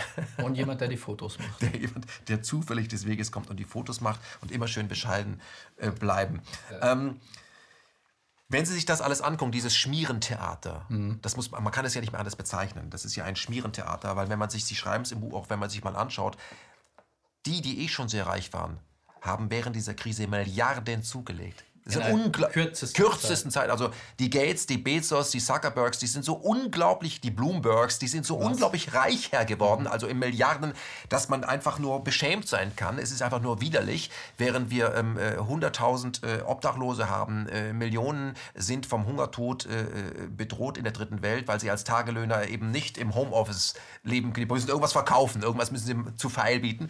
Das ist aber kein Thema. Trotzdem diese, diese, dieser Widerspruch, dieser, dieser Machttransfer zu denen, die eh schon sehr mächtig sind, das wird ja nicht thematisiert, obwohl es offensichtlich ist. Hm. Naja, da können wir beim Beispiel der USA bleiben. Da gibt es etwas über 600 Milliardäre, die ihren Reichtum, wenn ich die Zahlen jetzt richtig im Kopf habe, nur in den paar Corona-Monaten um eine Billion war es, glaube ich. Da muss man ja aufpassen mit englische Billion ist ja. die Milliarde, ja. Um ein, also erhöht haben von drei auf vier. Und gleichzeitig ähm, sind Millionen Essensmarkenempfänger in den USA und, und äh, Leute obdachlos und joblos geworden, während die sich um so viel bereichern. Ja, das ist ein weiterer Widerspruch. Und das sind dann, ähm, sind dann Zustände, die, die für, das, für ein Einsetzen einer, einer gesunden Gesellschaft sprechen sollen. Mhm. Also ich möchte noch mal ähm, auch ähm klar formulieren, was Angela Merkel eigentlich mit Deutschland macht. Also Angela Merkel, die Mutter der Nation, hat ja auch eben mit, ihren, mit ihrem Corona-Kabinett ähm, Folgendes durchgesetzt, dass man eben jetzt einen Test braucht, wenn man im Einzelhandel irgendwo was kaufen will. Außer wenn man eben zu Edeka möchte. Mhm. Warum? Warum? Wenn, wenn jede alte Frau erst ein solches Papier bräuchte, sich anstehen, dann würde ihre Rente ausgehen, bevor sie bei Edeka wäre, weil der gilt ja nur für ein paar Stunden. Mhm. Das heißt, äh, man muss, um da keinen Aufstand zu provozieren, kann man seine Lebensmittel, kann man noch kaufen, aber alles, was im Einzelhandel gekauft werden kann, ich zum Beispiel kaufe nichts mehr im Einzelhandel, wenn ich vorher einen Test machen muss. Ja, dann gehe ich halt zu Amazon. Das heißt, Angela Merkel schadet dem Mittelstand, indem sie Amazon das Geschäft machen lässt. Das heißt, Angela Merkel verrät die Interessen des deutschen Mittelstandes. Ja. Wer diese Frau wählt, ja. Wer nicht erkennt, dass das eine Form der Tyrannei ist, der Machtabgabe bei einer Frau, die in der SED gestellt wurde, hat sie einfach nicht mehr alle. Ja. Und wer in diesem Land nicht merkt, dass wir es mit Leuten zu tun haben, die so unfähig sind, also allein im Wirtschaftsministerium, dass sie, wie gesagt, Umsatz von Gewinn nicht unterscheiden können und trotzdem im Amt bleiben, der will von Idioten regiert werden. Das muss man einfach mal sagen. Ja, da gibt es ja auch diesen, diesen äh, Spruch, äh, das Volk hat die Regierung, die es verdient. Mhm. Dann kann man da nicht wirklich widersprechen. Mhm. Wir beide haben ja im Vorgespräch gesagt, dass wir uns wünschen würden, ich meine, vielleicht muss dieses Land erst wieder durch diesen engen Tunnel gehen, dass man uns doch bitte außen vor lassen würde. Mehr wünschten wir uns ja eigentlich nicht. So ist es. Jeder Tunnel hat doch einen Notausgang oder mehrere, alle so und so viele Meter. Den hätte ich wenigstens gerne für mich ja. oder für alle Leute, die diesen Tunnel nicht mitgehen wollen. Mhm. Herr Ausreinig, wir erleben im Moment ähm, eine Vorbereitung des Faschismus im Gewand der Demokratie. Okay, das sind harte Worte. Aber wir sehen es ja auch, dass allen alternativen Medien nicht nur die, ähm, die, die, der Zugang zum Internet erschwert wird, sondern auch die Konten gekündigt. So läuft das ja es überall. Ist, es gibt so viele Beispiele. Ja. Ähm, das ist eine Machtergreifung via, via Virusschutz. Ähm, können wir das überwinden? Nur mit Worten. Mit Appellen. Sagen wir mal so, versuchen wir es erstmal mit Appellen und Worten und dann gibt es ja sowohl im Grundgesetz als auch in der Menschenrechtserklärung äh, den Aufstand und den Widerstand als Grundrecht. Genau, mhm. gegen, gegen Unterdrückung. Also in dem Moment, wo die freiheitliche demokratische Grundordnung unter welchem Banner auch immer abgeschafft wird, vorübergehend dauerhaft, ist das ein Putsch von oben. Ja. So. Und ich glaube, ich muss mir nicht von dem Tyrannen noch das, den Stempel geben lassen, dass ich gegen ihn aufbegehren darf. Ich glaube, die französische Revolution wurde auch nicht von irgendeinem Sonnenkönig genehmigt. Kann ich mir nicht vorstellen. So ist es, aber ich wollte damit nur sagen, es ist legitim, ja. Mhm. Es wäre legitim. Der Herr Schwab spricht äh, vom Reset. Ich sage, coole Idee, aber wie wäre es mit einem Reset? Wir sollten das neue Setting machen. Ähm, was ist, äh, wenn wir mal nach vorne positiv formulieren wollen, was wäre für Sie ein wirklicher Neustart, an dem die Menschen gerechterweise demokratisch teilhaben können? Wie könnte so etwas aussehen? Na, durch eine Rätedemokratie, denke ich. Oder man könnte eine Partei gründen, wenn das denn so möglich wäre, die genau dieses Ziel hat, die Abschaffung der Parteien und der Politiker, der Berufspolitiker. Mhm. Äh, so nach dem Motto, wir wählen uns. Oder dass man sagt, okay, Parteien sind ja ganz in Ordnung, aber wir brauchen vielleicht im Bundestag mindestens die Hälfte Direktdemokraten, die auch nach fünf Jahren wieder gehen. Und wir brauchen, äh, wir brauchen wieder eine Partei, wo es den Fraktionszwang so nicht mehr gibt, sondern wo jeder Politiker seinem Gewissen ver, äh, verortet ist und wo die Transparenz vollkommen klar ist. Also wie bei Formel 1 Stars, für wen der sonst noch alles arbeitet als Lobbyist. Ja, das wäre doch einfach klar. Wäre zumindest transparenter. Ja. ja. Und jederzeit abrufbar sollte er auch sein. Mhm. Also das, äh, diese Transparenz gibt es ja nur durch eine private Initiative. Das gibt ja ähm, das Democracy App, kann ich immer nur wieder empfehlen als mhm. App, jedenfalls noch im Shop, wo man sehen kann, wie die äh, Regierung äh, gerade entscheidet, was als Gesetzentwurf vorliegt und so weiter. Und wenn man sich diese Democracy App runterlädt, kann man eben sehen, wie derjenige, den man gewählt hat, wie der auf den Plakaten spricht und was er am Ende entscheidet. Also dass die Grünen dann sagen, wir brauchen weniger Rüstungsexport und bei jedem Gesetz, Gesetz für Rüstungsexport stimmt derjenige zu. So kann man, das hat ja ein privater Mensch getan, den wir auch mhm. hier sitzen, nicht die Regierung. Was ich jetzt nicht verstehe und aber dann doch wieder verstehe, weil wenn ich wirklich für mehr Demokratie und mehr Transparenz Werbung machen würde, und das vorhätte, dass die Menschen, dann würde ich doch selbst als, äh, als Regierung in den digitalen Zeiten sagen, so eine App mache ich doch, weil ich mache doch eine Corona-App. Ich hätte doch eine Democracy-App auch machen können, zusammen mit äh, einem Rapper und den Kollegen von SAP. Hat, haben die aber nicht gemacht. Sie machen eine Tracing-App. Also ist unsere Regierung an wirklicher Demokratie überhaupt interessiert? kann das Merkel? Ich denke, das, das wird klar, dass sie das nicht wirklich sind. Äh, das haben wir ja die ganze Zeit besprochen. Die, die wirkliche, äh, die, die, die, das wirkliche Interesse der breiten Bevölkerung, das letzte Wort zu geben, ist ja nicht da, weil sie könnten ja falsch entscheiden. Dann werden Wahlen ja auch schon mal rückgängig gemacht. Zum Beispiel, oder wir wählen so lange, bis das richtige Ergebnis rauskommt. Mhm. Das ist doch SED. Ja. Stört das Menschen eigentlich? Wie auch immer. Die Frage stelle ich mir ja. Sehen Sie ein Unbehagen über diese Politik oder eben nur über die Maske im Gesicht? Na gut, wir können da mal schauen. Die, die, ist denn nicht die Partei der Nichtwähler, die sogenannte Partei der Nichtwähler, die größte? Ja. Und sind denn nicht die gewählten Regierungen, wenn wir die mit einbeziehen, immer nur eine Minderheitenregierung? Schon. Also, dann wäre das ja schon mal ein Hinweis darauf, dass es äh, nicht wirklich so ist. Mhm. Das heißt aber, dass diese wenigen über so viele herrschen können, hat auch damit zu tun, dass die wenigen so tun, als wären sie alle und die vielen sich nicht vernetzen. Ja, das ist ja die Propaganda, das sind ja die PR-Agenturen, die dahinter stehen und das ist ja das ganze, äh, die Augenauswischerei. Mhm. Aber das ist das, was Warren Buffett ja schon gesagt hat, ja. Ähm, es ist ein Klassenkrieg, arm gegen reich und meine Klasse gewinnt, Zitat, aber, und das finde ich nicht gut, aber das heißt, wenn wir als die Klasse der, nenne ich mal gegen die Besitzlosen, wenn wir uns zusammentun würden, wenn wir aufhören würden, uns spalten zu lassen, mhm. dann wären wir doch die Macht, dann wären wir doch das Volk, dann müssten wir unsere Geschicke eben selber in die Hand nehmen. Wir müssten selbst demokratisch werden und zwar täglich, nicht alle vier Jahre. Ja, ist doch möglich. Deswegen ist es ja auch eine recht gute Strategie. Äh, Teile und Herrsche, zerstückel sie immer in Religionen, in Nationalitäten, in Flüchtlinge, Nichtflüchtlinge, in alte, junge, in Inländer, Ausländer. Äh, bringen sie immer gegeneinander auf. Bloß vom Wesentlichen lenken wir sie bitte ab, nämlich das, was Buffett da beschrieben hat. Mhm. Aber ähm, Herr Osreinig, etwas hat die Krise aber auch gezeigt. Früher hat man immer gesagt, wenn ich gefordert habe, bring dich demokratisch ein, dafür habe ich ja jetzt gar nicht die Zeit. Jetzt haben wir gesehen, dass Zeit offensichtlich, ja Zeit ist ja Geld, mhm. überhaupt keine Rolle spielt, weil man kann uns ja Ewigkeiten unbegrenzt im Lockdown ins Homeoffice einsperren. Da hätten wir ja die Zeit, uns demokratisch zu betätigen. Also wir müssen uns die Zeit einfach nur nehmen.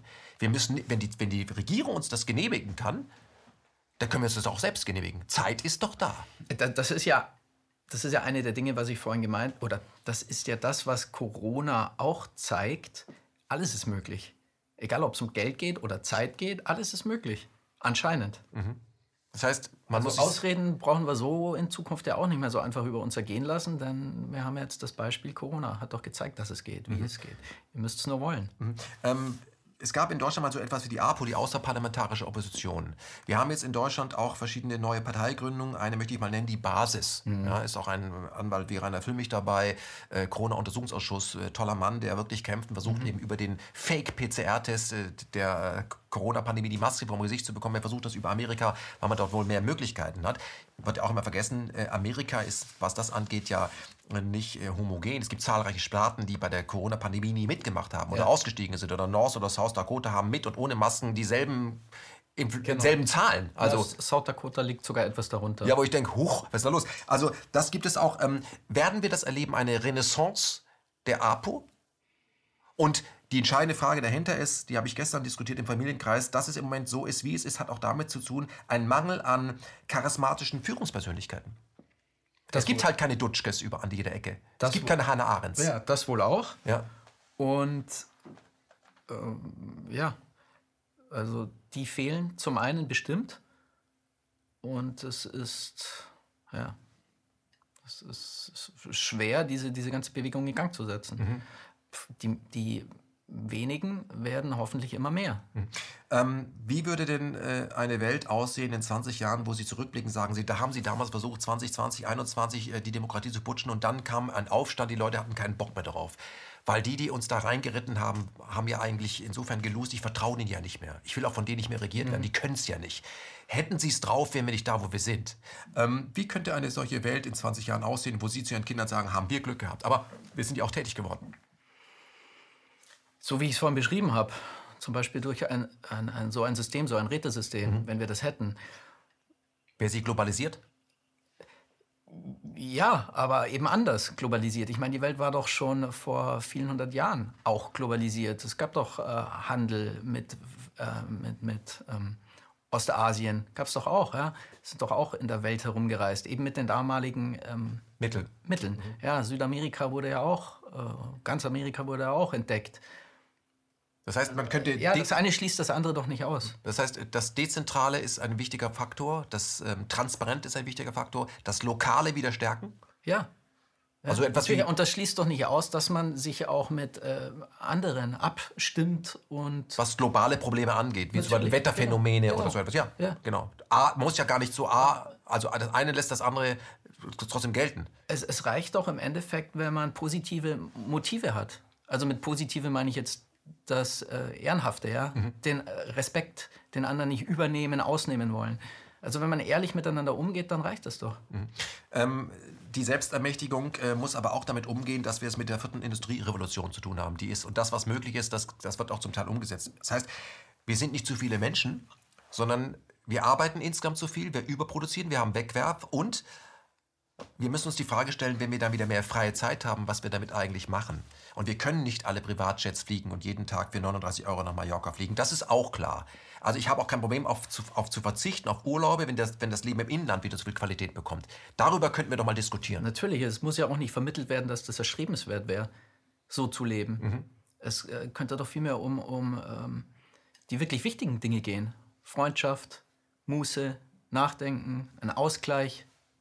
Also die, die, den Sinn des Lebens zu erforschen ja, letztendlich. Mhm ein bisschen philosophisch mhm. angehaucht. Trotzdem ist es ja so, dass wenn wir uns anschauen, was unsere Fernsehphilosophen uns da äh, zurzeit predigen, dass das ja Mitläufer vor dem Herrn sind. Da bin ich nicht wirklich enttäuscht, aber ähm, wenn das das Niveau ist, muss ich sagen. Ja, da habe ich mich ja auch schon längst verabschiedet. Dschungelcamp und so ein Mist, was, was soll das bringen mhm. außer Zeitvertreib? Mhm. Lassen Sie uns zum Schluss des Gesprächs nochmal über neue Medien sprechen.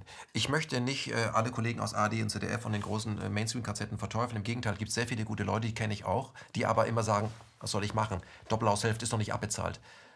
Was, was, wie können wir die denn ins Boot holen? Also runter von der Titanic? Ja, einmal grundsätzlich noch dazu, ist, ich denke, es gibt nirgends homogene Gruppen. Und das immer alle über einen Kamm scheren, äh, widerspricht der Realität. Und das ist äh, keine einfache Frage. Wie kann man die ins Boot holen? Wenn die eben auch den gewissen Sachzwängen unterliegen, müssen die das mit sich selbst ausmachen, wie sie damit umgehen und wie sie da rauskommen und sich andere Alternativen äh, zurechtlegen. Aber äh, es beginnt ja schon mal mit der Erkenntnis.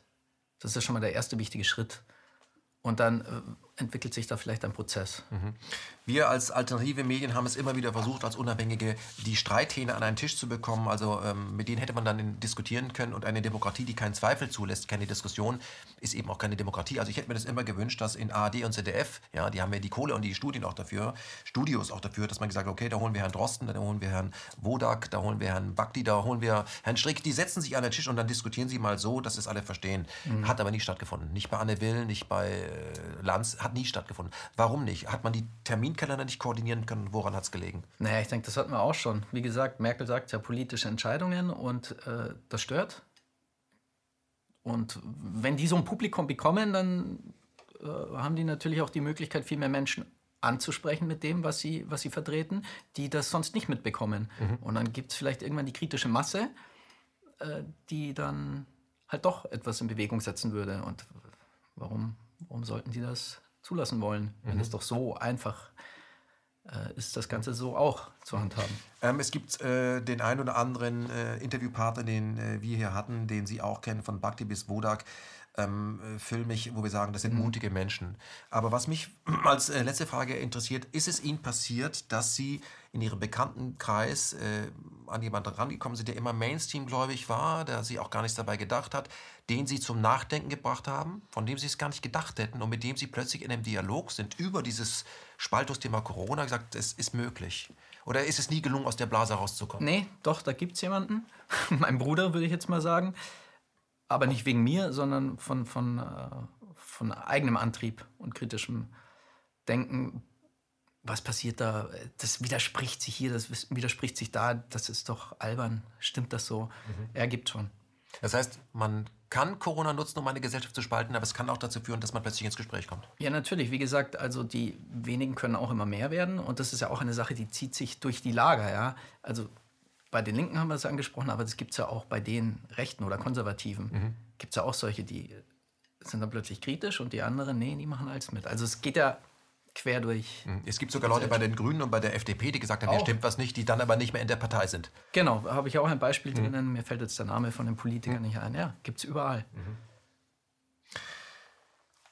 Flo Osreiner, ich bedanke mich ganz herzlich für das Gespräch. Äh, dieses Buch, das Corona-Dossier unter falscher Flagge gegen Freiheit, Menschenrechte und Demokratie, ist ähm, mehr als ein Buch. Es ist eine Anklageschrift und ist eigentlich ähm, ja, das Vorwort zu Nürnberg äh, 2. Ich würde dasselbe befürworten, wenn es diesen Corona-Ausschuss, äh, Untersuchungsausschuss tatsächlich geben würde, nicht nur im Netz mit Phil Mich und Viviane mhm. Fischer, die ganz großartige Arbeit machen. Kann ich nur dringend empfehlen, sich das anzugucken. Ich bedanke mich dafür, dass Sie sich äh, ein Dreivierteljahr mit diesem Wahnsinn beschäftigt haben, weil da wird man ja kirre und dass sie als äh, Mensch aber trotzdem noch so äh, geblieben sind, dass sie trotzdem einen lässigen Eindruck machen, weil man ist ja auch noch Familienvater. und ja, ich kann nur hoffen, dass dieses äh, Buch äh, jetzt auch über das Interview stark gelesen wird und ich möchte mich nochmal ganz herzlich auch bei Jens Wernicke bedanken, der mit äh, dem äh, ja, Portal Rubicon einen ganz fantastischen Job macht und äh, dafür auch einen sehr hohen Preis bezahlt hat, der, der das, was wir hier sehen, schon vor langer Zeit beschrieben hat. Und da haben wir ihn noch für einen Fantasten gehalten oder für jemand, der sich der zu viele Science-Fiction-Romane äh, gelesen hat. Aber er hatte auf diesem Punkt leider recht. Vielen Dank fürs Kommen. Ich hoffe, das Buch, ich weiß, das Buch wird einschlagen, lesen, nachdenken und sich dann die Frage stellen, wie gehe ich jetzt mit diesem Zorn, mit dieser Wut um? Sie in mich reinfressen bringt auch nichts. Mhm. Netflix gucken danach bringt auch nichts, sondern was mache ich damit? Weil die Demokratie und die Freiheit, um die es geht, die wir ja schon zu großen Teilen durch unser Leben hinter uns haben, ähm, die sollten wir für unsere Kinder erhalten, erkämpfen und erweitern. Das ist das, warum ich diese Sendung mache und warum ich Sie eingeladen habe. Vielen Dank fürs Kommen. Ich danke und kann nur zustimmen. Das war eine weitere Ausgabe von KenFM Gespräch. Mein Name ist Ken Jebsen und meine Zielgruppe bleibt der Mensch.